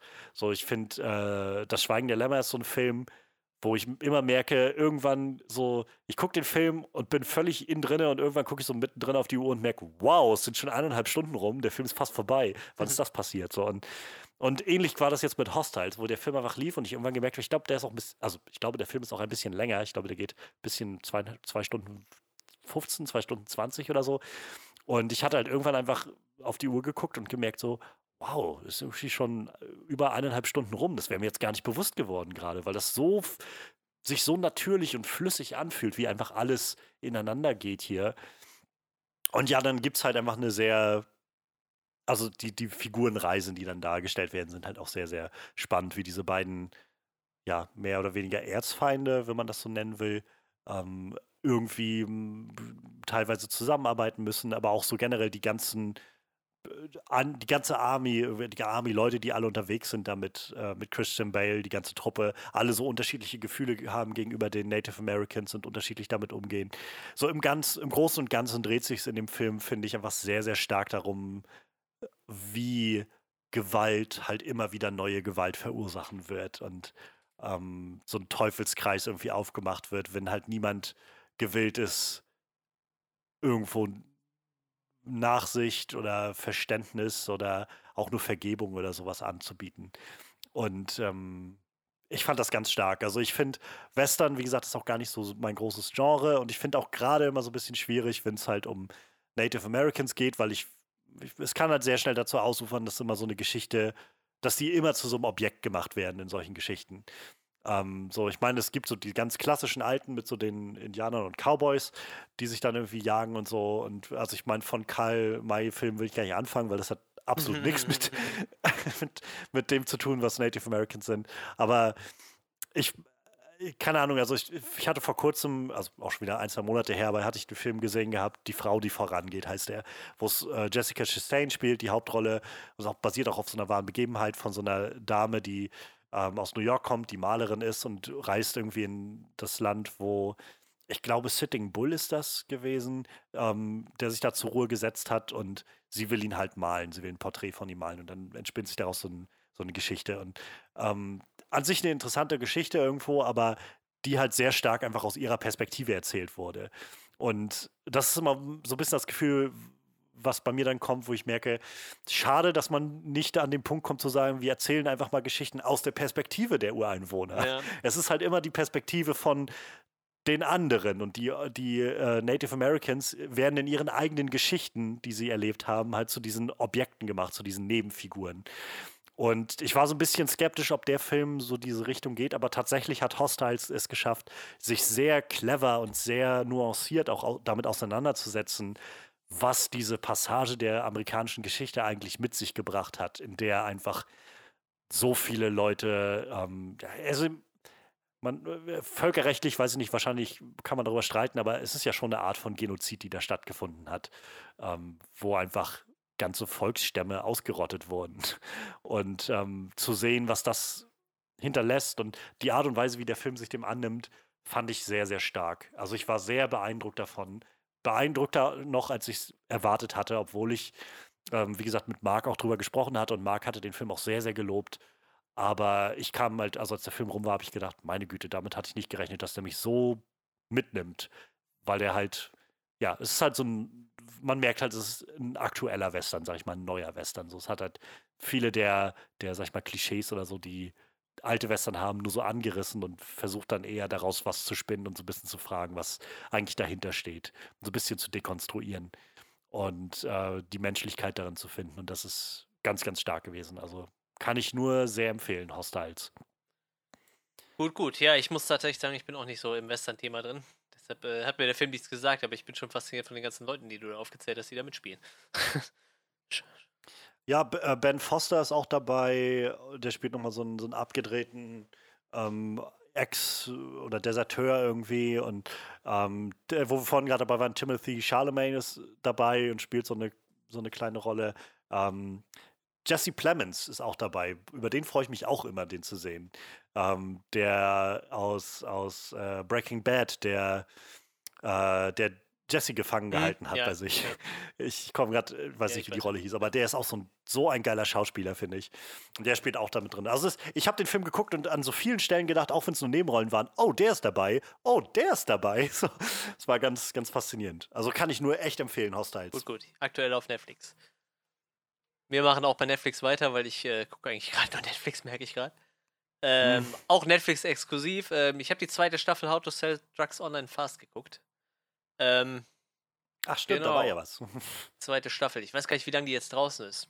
Ein paar Wochen auf jeden Fall schon. Ähm, die drehen auch schon die dritte Staffel aktuell. Hab ich. Ja, ich. Äh, einer von den Entwicklern, der macht einen Podcast, den ich eigentlich jede Woche höre und der erzählt dann immer so ein bisschen. Sie, äh, die suchen an dem Podcast auch übrigens immer äh, Statisten schon mal. Also wenn ihr mal Bock habt, äh, bei How to Sell Drugs Online Fast äh, mitzuwirken, dann solltet ihr den, das Podcast-UFO hören. Ab und zu suchen sie nach Statisten. Ich bin meistens zu alt dafür, weil meistens suchen die Schüler für irgendeine Abiball-Szene oder so. Dann äh, dürfen die, darf man halt höchstens irgendwie 23 sein oder so. Da bin ich dann mit meinen 32 ein bisschen zu alt für. ich, ich fühle mich zwar noch jung, aber ich habe graue Haare, so ich glaube, das kommt nicht gut.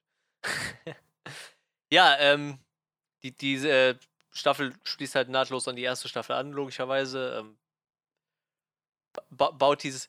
Ich muss sagen, in der ersten Staffel, da wurde ja viel äh, über diesen Aufbau von, von diesem kleinen Drogenimperium aufgebaut. Ähm, die zweite Staffel geht dann noch ein bisschen krasser in diese Coming-of-Age-Richtung, weil ich meine, dieses Imperium steht halt schon, da braucht man sich jetzt kein Hehl drum machen.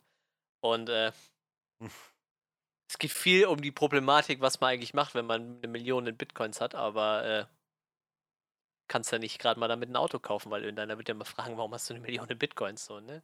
Und Bitcoins kannst du halt auch nicht im Bargeld einfach abheben, so. Das ist eine ganz, ganz interessante Prämisse, die da so abgehandelt wird, wie, wie, wie man dann versucht, irgendwie an seine Bitcoins dran zu kommen, um so ohne Verdacht zu schöpfen halt, ne? Was wahrscheinlich die, die Originalperson, ja. äh, nach der diese Serie ja ein bisschen geformt ist, wahrscheinlich dasselbe Problem hatte irgendwo. Wahrscheinlich äh, auch irgendwo nachher gehangen haben und gedacht haben, scheiße, wie komme ich an meine Kohle dran? Ähm, es werden auch ähm, ein, ein relativ cooler neuer Charakter eingeführt, ein äh, Mädel, ein Hacker-Mädel, die so ein bisschen, äh, die erstaunlicherweise anderen Leuten Bitcoins klaut. also davon lebt die quasi.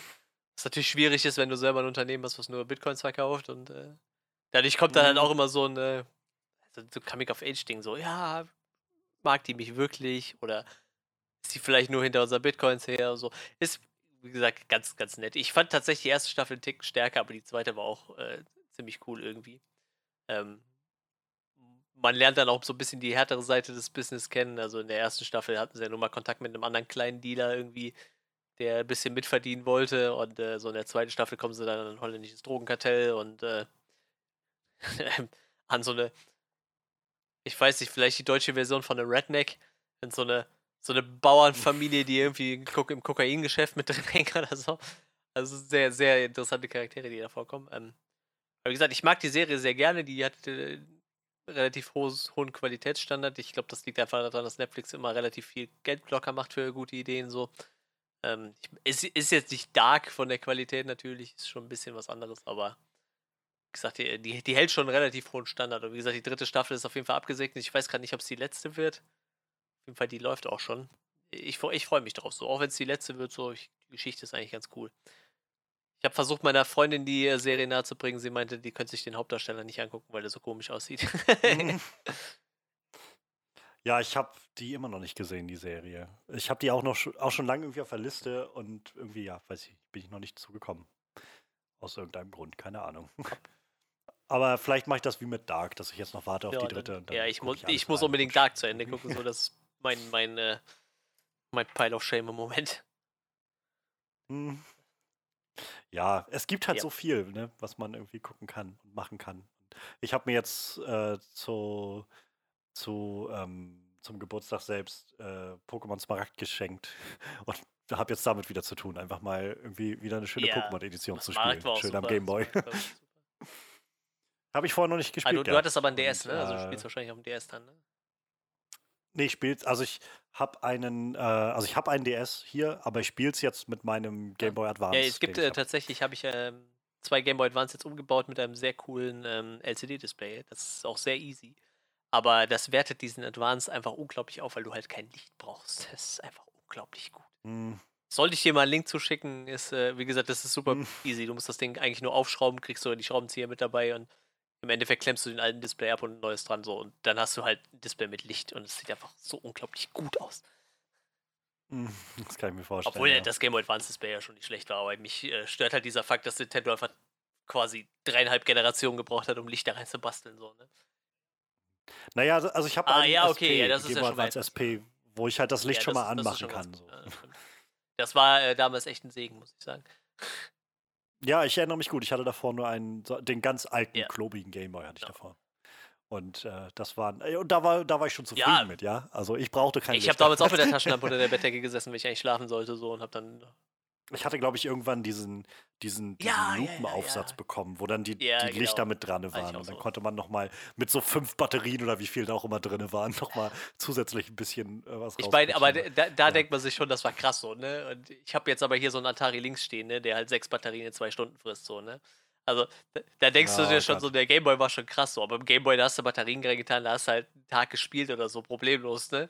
Einfach weil das Ding hatte kein Licht und war ja relativ spartanisch so. Und hier hast du halt so Stereo-Sound, äh, Farb-LCD-Display und das Ding ist halt genauso alt wie der Gameboy, ne? Und dann fragst du dich, wo soll halt der Strom für die Leistung herkommen? So, ja, sechs Batterien in zwei Stunden.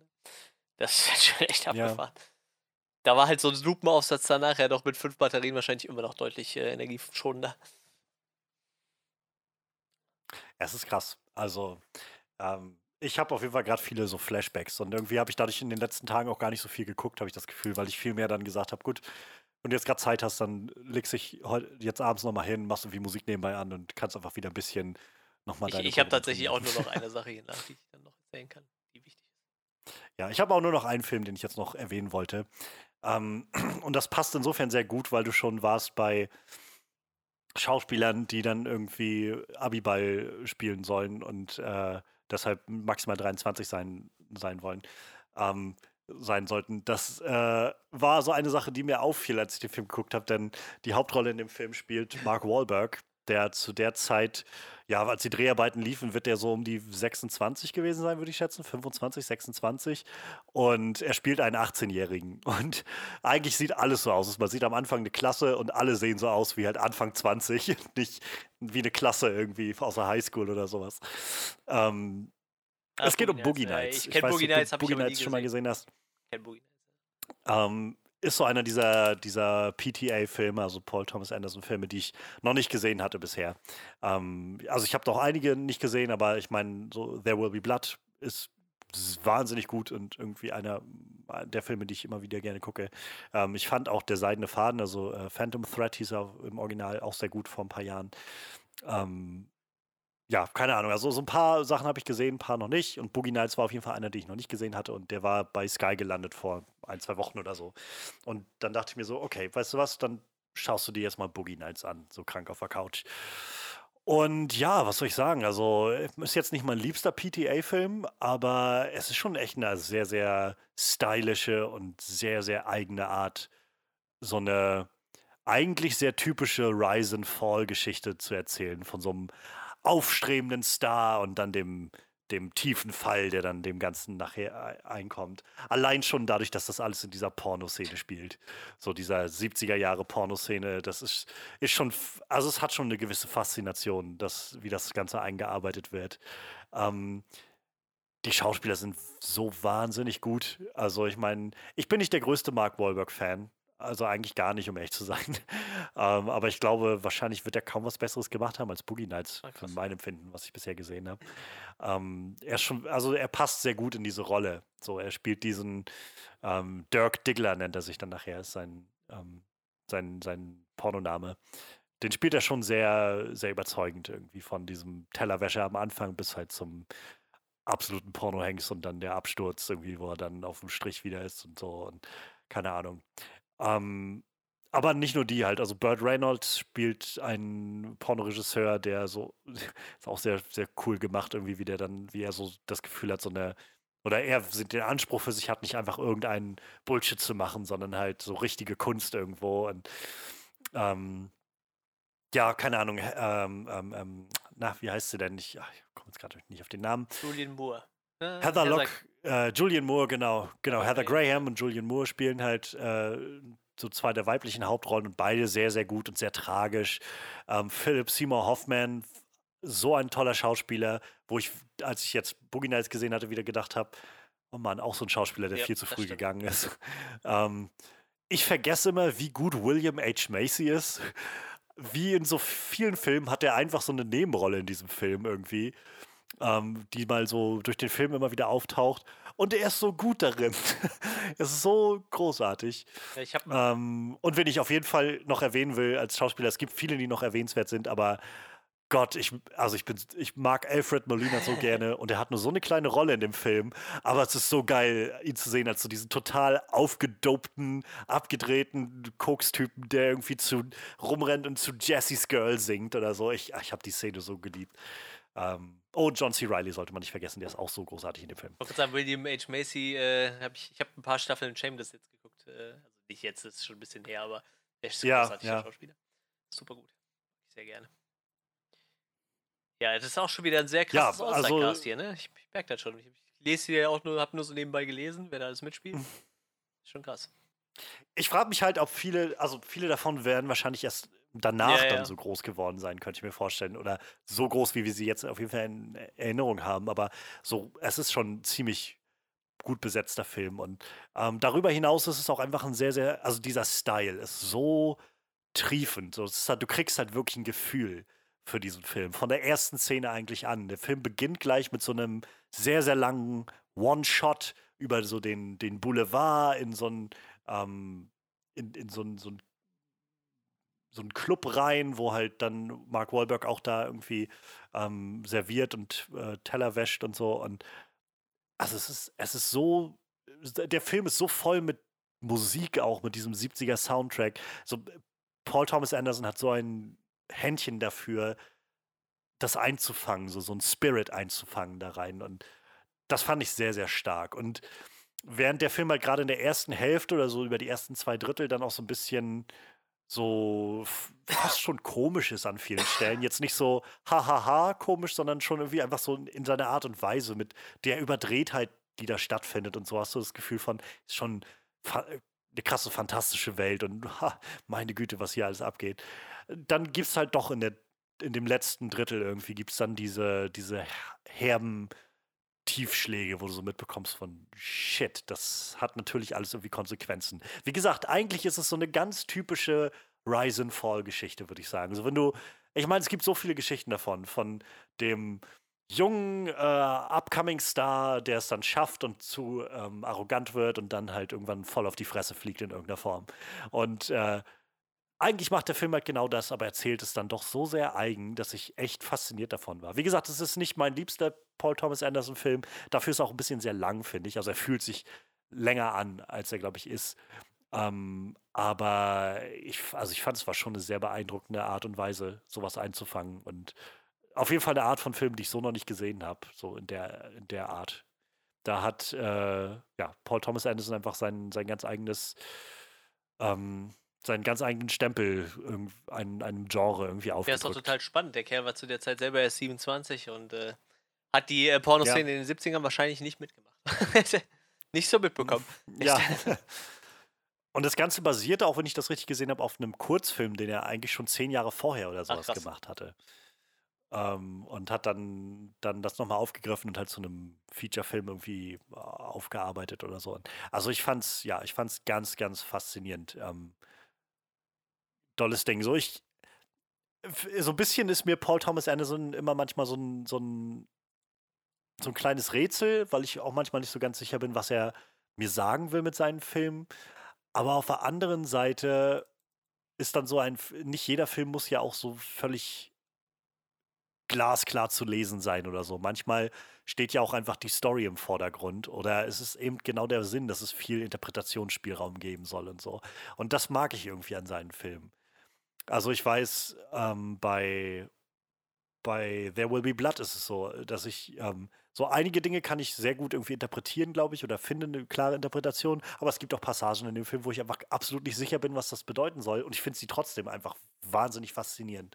Und so ein bisschen hatte ich das Gefühl bei Boogie Nights auch so ein, ich bin mir nicht bei manchen Sachen nicht ganz sicher, warum sie jetzt hier sind oder was das soll, aber das ist auch gar nicht schlimm, weil die einfach so viel Ästhetik und Style mit sich bringen und so eine Eigenheit, dass ich trotzdem froh bin, dass sie da sind, diese Elemente.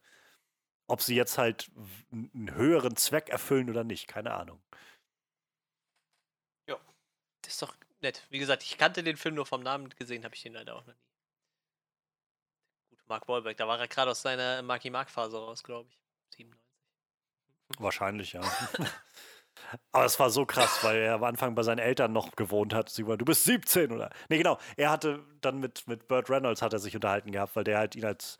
Also der Aufhänger ist, dass, äh, dass er, der sich dann, wie er sich nachher Dirk Diggler nennt, ich habe den Namen jetzt gerade nicht auf dem Schirm, ähm, dass er halt ein sehr, sehr langes Gemächt hat.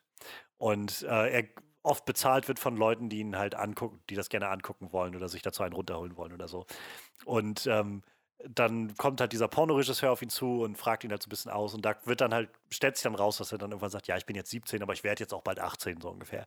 Und dann habe ich halt gedacht, du sollst 17 sein. Also es tut mir leid, Marky Mark, aber dann habe ich nachgeguckt, ja, es war wie 25, 26, ja. als der Film rauskam. ja, das funktioniert nicht immer mit dem Alter. Gut, ich weiß nicht, wie in dem Film aussah.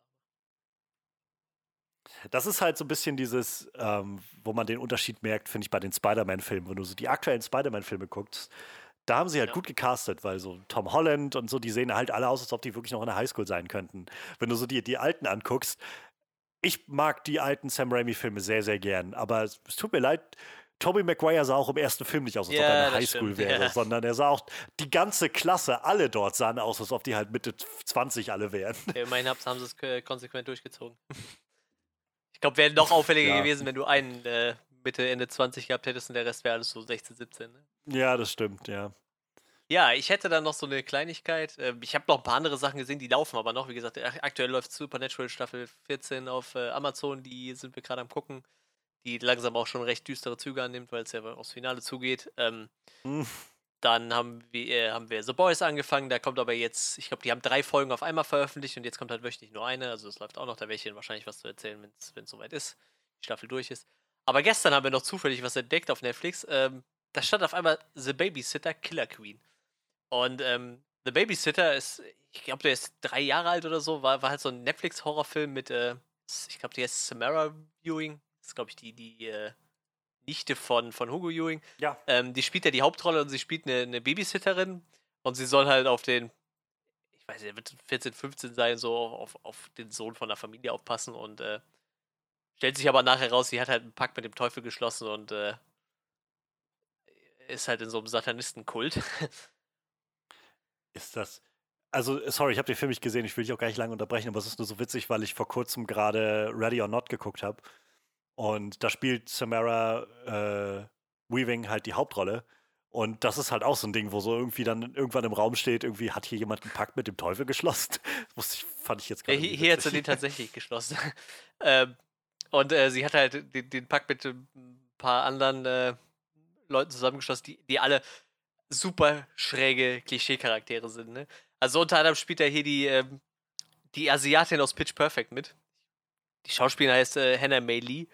Ähm, ich weiß nicht, du Pitch Perfect gesehen äh, einfach so, so ein super schräger, abgefahrener Charakter. Die spielt halt wieder so einen super schrägen, abgefahrenen Charakter. Dann hast du halt so einen so den, den, den Playboy-Schulsportler, der rennt die ganze Zeit oben ohne rum so. Und das haben sie jetzt in dem zweiten Teil noch ein bisschen auf die Palme getreten. Er rennt halt immer oben ohne rum und arbeitet in einem Restaurant oben ohne und sein, äh, sein Namensschild, so sein Ansteckschild hat er einfach so in quasi die Brust gestochen, weil er halt oben ohne sein wollte und wie dieses Schild fest. Also, oh Mann. Also wirklich super. Äh, du hast halt diese strunzdumme äh, Cheerleaderin von, von Bella Thorne gespielt. Äh, so. Also wirklich so richtige Klischee-Charaktere. Und halt so die, diesen äh, Schwarzen, der halt immer ein bisschen überreagiert bei allem, wenn er irgendwas sieht. Mhm. Und äh, im ersten Teil werden halt schon alle Leute so auf, auf die absurdesten Weisen umgebracht irgendwie. Ähm, eigentlich brauchen sie halt das, das Blut von, von, von, von einem äh, jungfräulichen Typen und wollen halt äh, den Cole opfern. Das ist halt das Kind, auf das Samara eigentlich aufpasst. Und äh, wie gesagt, nach und nach sterben die halt alle so, so, so, total merkwürdige, blöde Tode. Und meistens wird halt total blutig enthauptet, so, aber aber halt so witzig, dass man es halt nicht unbedingt ernst nehmen kann. Ja, und äh, scheinbar hat dann Netflix vor, vor ein paar Tagen davon einen zweiten Teil rausgehauen. Der spielt halt auch äh, zwei oder drei Jahre später. Der ähm, Cole ist halt ein bisschen älter und äh, fährt halt mit, mit seinen Freunden auf einen, äh, machen die so, so einen kleinen, ich sag mal, so eine Art Spring Break Ausflug. Also die fahren mit ein paar Schülern halt äh, an den See, wo halt ein bisschen getrunken wird, ein bisschen Party gemacht wird. Ja, und dann kommt halt raus, dass seine seine Freundin, mit der er da ist, auch einen Pakt mit Satan getroffen hat und auch sein Blut braucht. Und als wäre das nicht genug, äh, sind halt noch zwei Mitschüler auch mit involviert, aber alle Leute, die im ersten Teil gestorben sind, kommen quasi so als, als, als Untote nochmal wieder. Also die sind nicht so zombie-mäßig untot, so die, die leben halt ganz normal, aber sind halt eigentlich tot. So, die kommen halt alle wieder und dann jagen die den halt zusammen. Und irgendwie ist da noch so ein neues Mädel in der Klasse, die ist äh, irgendwie super schräg, die war halt schon im Heim und im Knast und irgendwie, keine Ahnung, und äh, mit der verbündet er sich dann und die versuchen halt dann diese, ich weiß nicht, sieben, acht Leute, die versuchen, den äh, ans Leder zu wollen, irgendwie loszuwerden. So. Also so ganz, ganz schräger Film und wieder so alles vollkommen überzogen. So die Charaktere haben gefühlt alle nochmal eine Schippe draufgesetzt. Ist halt äh, eine reine Horrorkomödie, ne? So, ich glaube, man hat so ein bisschen mhm. was von Tucker and Dale vs. Evil irgendwie. Ja. Das klingt doch schon mal nicht also, verkehrt. Also die ma macht wirklich Spaß, die Filme so. Und äh, inklusive dann zum, zum Ende hin kommt dann auch nochmal ein Comeback von, von der Original-Babysitterin und so. Also wirklich, wirklich ein cooler, lustiger Film irgendwie. Macht, macht richtig Spaß und äh, sie haben mehr oder weniger auch jetzt schon einen dritten angeteasert, da freue ich mich auch schon drauf. Also Dafür, ich habe den, den halt nicht erwartet. So, den ersten, den fand ich super lustig. Den hat meine Freundin mir damals empfohlen. Die meinte, guck dir den an, der ist halt echt gut. Und jetzt haben wir halt zufällig gesehen, gestern, dass halt ein zweiter von gekommen ist. Und äh, ja, der macht halt genauso viel Spaß. Der ist ein bisschen blutig, nicht wirklich ekelhaft, weil es ist einfach meistens nur, dass irgendwo eine Blutfontäne irgendwem ins Gesicht spratzt. So, ne? Also ja. man sieht dann nicht irgendwie, wie mit einer zerstückelt wird oder so. Aber gesagt, sehr, sehr, sehr lustig. Die Charaktere alle sehr lustig. Alle Schauspieler wieder da aus dem ersten Teil. Und ja, macht auf jeden Fall Spaß. Ich kann den sehr empfehlen. Das ist, wie gesagt, gute Unterhaltung. Ich weiß nicht, Netflix hat manchmal so eine ja, genau. kleinen, so gerade Horrorkomödien, habe ich das Gefühl. Ich hatte vor ein, zwei Jahren mal gesehen gehabt, da kam der bei Netflix raus. Ja, ähm, ja, ja, ja, genau, genau. Der, der ist auch super geil, ja wo, also ich mag Adam Scott einfach sehr gerne und wo es dann irgendwie darum geht, dass er mit seiner Freundin irgendwie, glaube ich, die heiraten oder so und er, er ziehen zusammen und sie bringt das Kind mit und das Kind ist irgendwie auf einmal so ja, ja. Damien-mäßig das Omen und er muss irgendwie damit umgehen. So, das fand ich, fand ich irgendwie einfach, war, war jetzt nicht, nicht der große Wurf, aber ja, es war einfach genau, echt witzig und unterhaltsam. So. Ja, und so in eine ähnliche Richtung geht der Film ja auch. Wäre es vielleicht sogar noch ein Ticken lustiger, ich weiß nicht. Aber wie gesagt, ich, ich kann die beide empfehlen: Babysitter und Babysitter Killer Queen. Killer Queen hat auch einen sehr geilen Soundtrack, inklusive Killer Queen von äh, Queen. ja, aber hat auch so ein paar äh, coole 70er-Jahre-Songs irgendwie mit drin. Und, aber auch so ein bisschen modernen Hip-Hop irgendwie, weil es halt passt, der Jugendliche am Party machen. Aber wie gesagt, immer zwischendurch mal so 70er, 80er-Jahre Rock-Songs. Ist, wie gesagt, sehr nett. Ich, ich mag die sehr gerne, die Filme ja, das war so das letzte, was ich gestern dann noch schnell gesehen habe. Wie gesagt, der Rest ist noch nicht spruchreif, da bin ich noch nicht mit durch. Cobra Kai steht bei mir noch auf dem Zettel, ganz hoch. Habe ich auch noch nicht gesehen. Irgendwie traue ich mich da noch nicht so ran. So, ich meine, ich bin, ich bin jetzt auch nicht der massive Karate Kid-Fan gewesen, so, aber irgendwie habe ich Interesse, aber auf der anderen Seite habe ich irgendwie das Gefühl, ich weiß nicht, ob. ich habe halt dieses, ich habe diesen mehr oder weniger Vorschau-Trailer gesehen, den äh, Netflix da so reingeballert hat. Und halt schon die Charaktere in den, in Älter zu sehen, ist halt total geil. Also den, den Typ von Cobra Kai und, und Ralph, Macchio, der ja gefühlt auch nichts mehr gemacht hat seit Karate Kid. Daniel ja. LaRusso. Der hat ja gefühlt auch fast nichts mehr gemacht nach, nach Karate Kid, habe ich so das Gefühl. Aber wie gesagt. Es gab einen Film, den ich noch mit ihm gesehen hatte, der hieß Crossroads. Und da hat er so einen, so einen jungen Blues-Gitarristen okay. gespielt, der äh, mit seinem Mentor losgezogen ist, weil er irgendwie, auch, ich weiß gar nicht, ich glaube, er wollte dann seine Seele verkaufen, dann der auch an wieder Seele verkaufen. Und dann gab es auf jeden Fall zum Schluss so ein fettes Gitarrenbattle gegen irgendwie den, äh, den, den Champion des Teufels oder sowas. Ähm, ist jetzt, glaube ich, nicht der beste Film, aber einfach, weil ich zu der Zeit viel Bluesmusik gehört habe und einfach auch immer noch höre, habe ich den damals gefunden und geguckt. Aber da war er, glaube ich, auch dabei. Und das, das muss so kurz nach Karate Kid gewesen sein. Und dann weiß ich auch nicht, was er gemacht hat. ja, das Jahren. ist das. Aber wie gesagt, ähm, Cobra Kai steht bei mir auf jeden Fall noch dem Zettel. Ist ja jetzt auch von Netflix übernommen worden und auch die ersten beiden Staffeln bei Netflix gelandet. Ja. Gut. Ja, mal, mal schauen. Ich habe noch keinen großen Plan, glaube ich, im Moment. Ähm, ich werde jetzt, wie gesagt, mich ein bisschen noch meinen Pokémon-Editionen widmen. Ich, oh, kann ich auch gerade erwähnen, weil es ein bisschen filmisch ist, ein bisschen passt. Ich spiele gerade Detroit Become Human. Das ist, ähm, war, war ursprünglich ah. ja mal PlayStation-exklusiv, aber mittlerweile hat hier äh, Quantic Dreams alle ihre, ihre, ihre drei großen filmischen Spiele ähm, auf, auf äh, Steam gepackt. Also die gibt es jetzt auch für den PC. Ähm, also das ist, glaube ich, so das filmischste, was ich jemals gespielt habe, so ich sagen. Also das hat richtig was und richtig mitnehmen. Ich, äh, ich muss das kurz erzählen, weil, weil es hat mich wirklich bewegt. So direkt am Anfang, du spielst halt ein Andro es geht halt immer darum, dass Androiden halt äh, integriert sind mhm. in die. Gesellschaft, aber dann gibt es halt natürlich die Leute, die Androiden nicht leiden können kommst du immer wieder an Obdachlosen vorbei, die haben so Schilder in der Hand, ich habe meinen Job wegen einem Androiden verloren und so, so, dass du wirklich irgendwie schon ein schlechtes Gewissen kriegst, obwohl du halt immer Androiden spielst. Und in der ersten Mission, das war auch die Demo-Mission auf der Gamescom, spielst du halt Androiden-Ermittler und der geht halt zu einer Geiselnahme. So. Ähm, erstmal begegnet dir die Frau von der Familie, die wird quasi von der Polizei gerade abgeführt, damit da nichts passiert. Und die meint so, oh, wieso schickt ihr denn einen Androiden-Ermittler? Schickt uns doch jemanden richtigen und so. Da geht's halt schon los, ne? Androiden-Hass. Und, äh, und du ermittelst dann quasi diesen, diesen äh, Vorfall, um ein bisschen was in der Hand zu haben, um, um diesen Androiden, der die äh, Tochter als Geisel genommen hat, zu erpressen. So. Und also auf der Gamescom habe ich es geschafft, dass äh, der Android sich nachher mit der Tochter einfach umbringt. So. Und die springen halt einfach beide vom Hochhaus. Das war, glaube ich, so das Worst Case, was man kriegen konnte. Und äh, so beim zweiten Mal habe ich dann ziemlich diplomatisch einfach mit ihm verhandelt. So. Ich habe halt viel gefunden, um ihn ein bisschen äh, seelisch unter Druck zu setzen. Irgendwie so, die Tochter ist eigentlich sein, sein, seine beste Freundin so. Und äh, stellt sich raus, die Familie wollte ihn eigentlich ersetzen. So, der Vater hat im Katalog halt ein neues Modell bestellt und er wusste, okay, er soll halt durch ein besseres Modell ersetzt werden. Und das hat dann so einen Meltdown in seinem System ausgelöst. Und ja, am Ende ist das dann halt so, ähm, du sagst das, komm, lass das Mädel gehen, so. Ich verspreche dir auch, dass dir nichts passiert, so. Und er sagt dann so, ja, wirklich, ich sag, ja, wirklich, die passiert nichts. So. Und er sagt, okay, leg die Waffe weg, lässt das Mädel gehen. In dem Moment wird er von drei Scharfschüssen erschossen, so. Und er sinkt dann noch so auf die hm. Knie, so total dramatisch und sagt so, du hast, du hast doch versprochen, dass mir nichts passiert. So, und boah, Alter, ich war so mitgenommen, da musste ich erstmal Pause machen von dem Spiel. Es war, das ist richtig crazy, das geht halt die ganze Zeit so weiter irgendwie. Aber wie gesagt, sehr nice. filmig. Also für Leute, die Filme gerne spielen würden, so, das ist so, ich sag mal so, Life is Strange geht ja auch in so eine Richtung so, aber auch diese, alle drei Spiele, ich glaube, ja, ja. äh, dieses Beyond Two Souls, was sie davor gemacht haben, ist auch sehr hochkarätig besetzt mit äh, Willem Dafoe spielt eine Hauptrolle und Ellen Page. Also, ähm, die legen schon sehr viel Wert auf diese filmische Inszenierung, so, das, das ist auch ganz geil. Nicht ganz Pokémon, aber ist schon geil. War, war genau, Heavy, Heavy Rain, Rain ist so das erste große, was die hatten. Genau. Es, ich sag mal, es ist spielerisch nicht ja. das geilste Spiel, so weil vieles mit, mit äh, Quicktime-Events und, und dieses, äh, du ziehst ja, mit der Maus so eine Türklinke auf und so, so Dinge halt. Aber wie gesagt, äh, vom Erzählerischen her und so, boah, Hammer. Ja, ich, also ich habe bisher bloß immer viel von gehört. Ich, gerade auch weil ich eine Playstation hatte, habe ich mich jetzt irgendwie ja. nie dem angenommen. Aber vielleicht werde ich das. Ja, das, das Spiel war jetzt auch gerade im Angebot, deshalb habe ich es mir geholt. Ich hatte es auf der Liste stehen so. Ich denke, ich werde auch danach mal Heavy, Heavy Rain und Beyond the Souls spielen.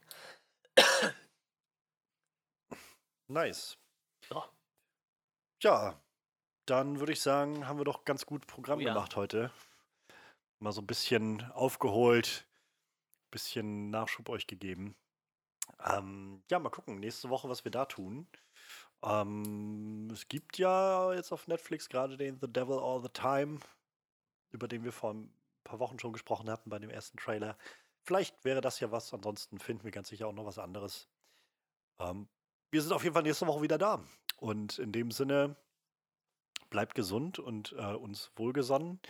Ähm, schaut gerne bei uns vorbei. Ähm, ihr findet unseren Onscreen-Podcast auf Soundcloud und darüber hinaus auch dann bei iTunes. Ähm, ihr könnt uns finden auf unserer Homepage onscreenreview.de. Ihr könnt uns finden bei ähm, Facebook Onscreen Review. Ihr könnt Manuel finden bei Instagram als Space Luchadores und als Travel Ugly. Ihr könnt mich finden bei Twitter und bei Instagram und auf meinem YouTube-Channel und ja, alles ist verlinkt. Also ihr könnt auch da einfach dann immer draufklicken. Ja, und in dem Sinne freuen wir uns einfach, wenn ihr wieder da seid und ähm, beim nächsten Mal schauen wir mal, was dann so ansteht. Ich würde sagen, macht's mal gut und ja, bis dann.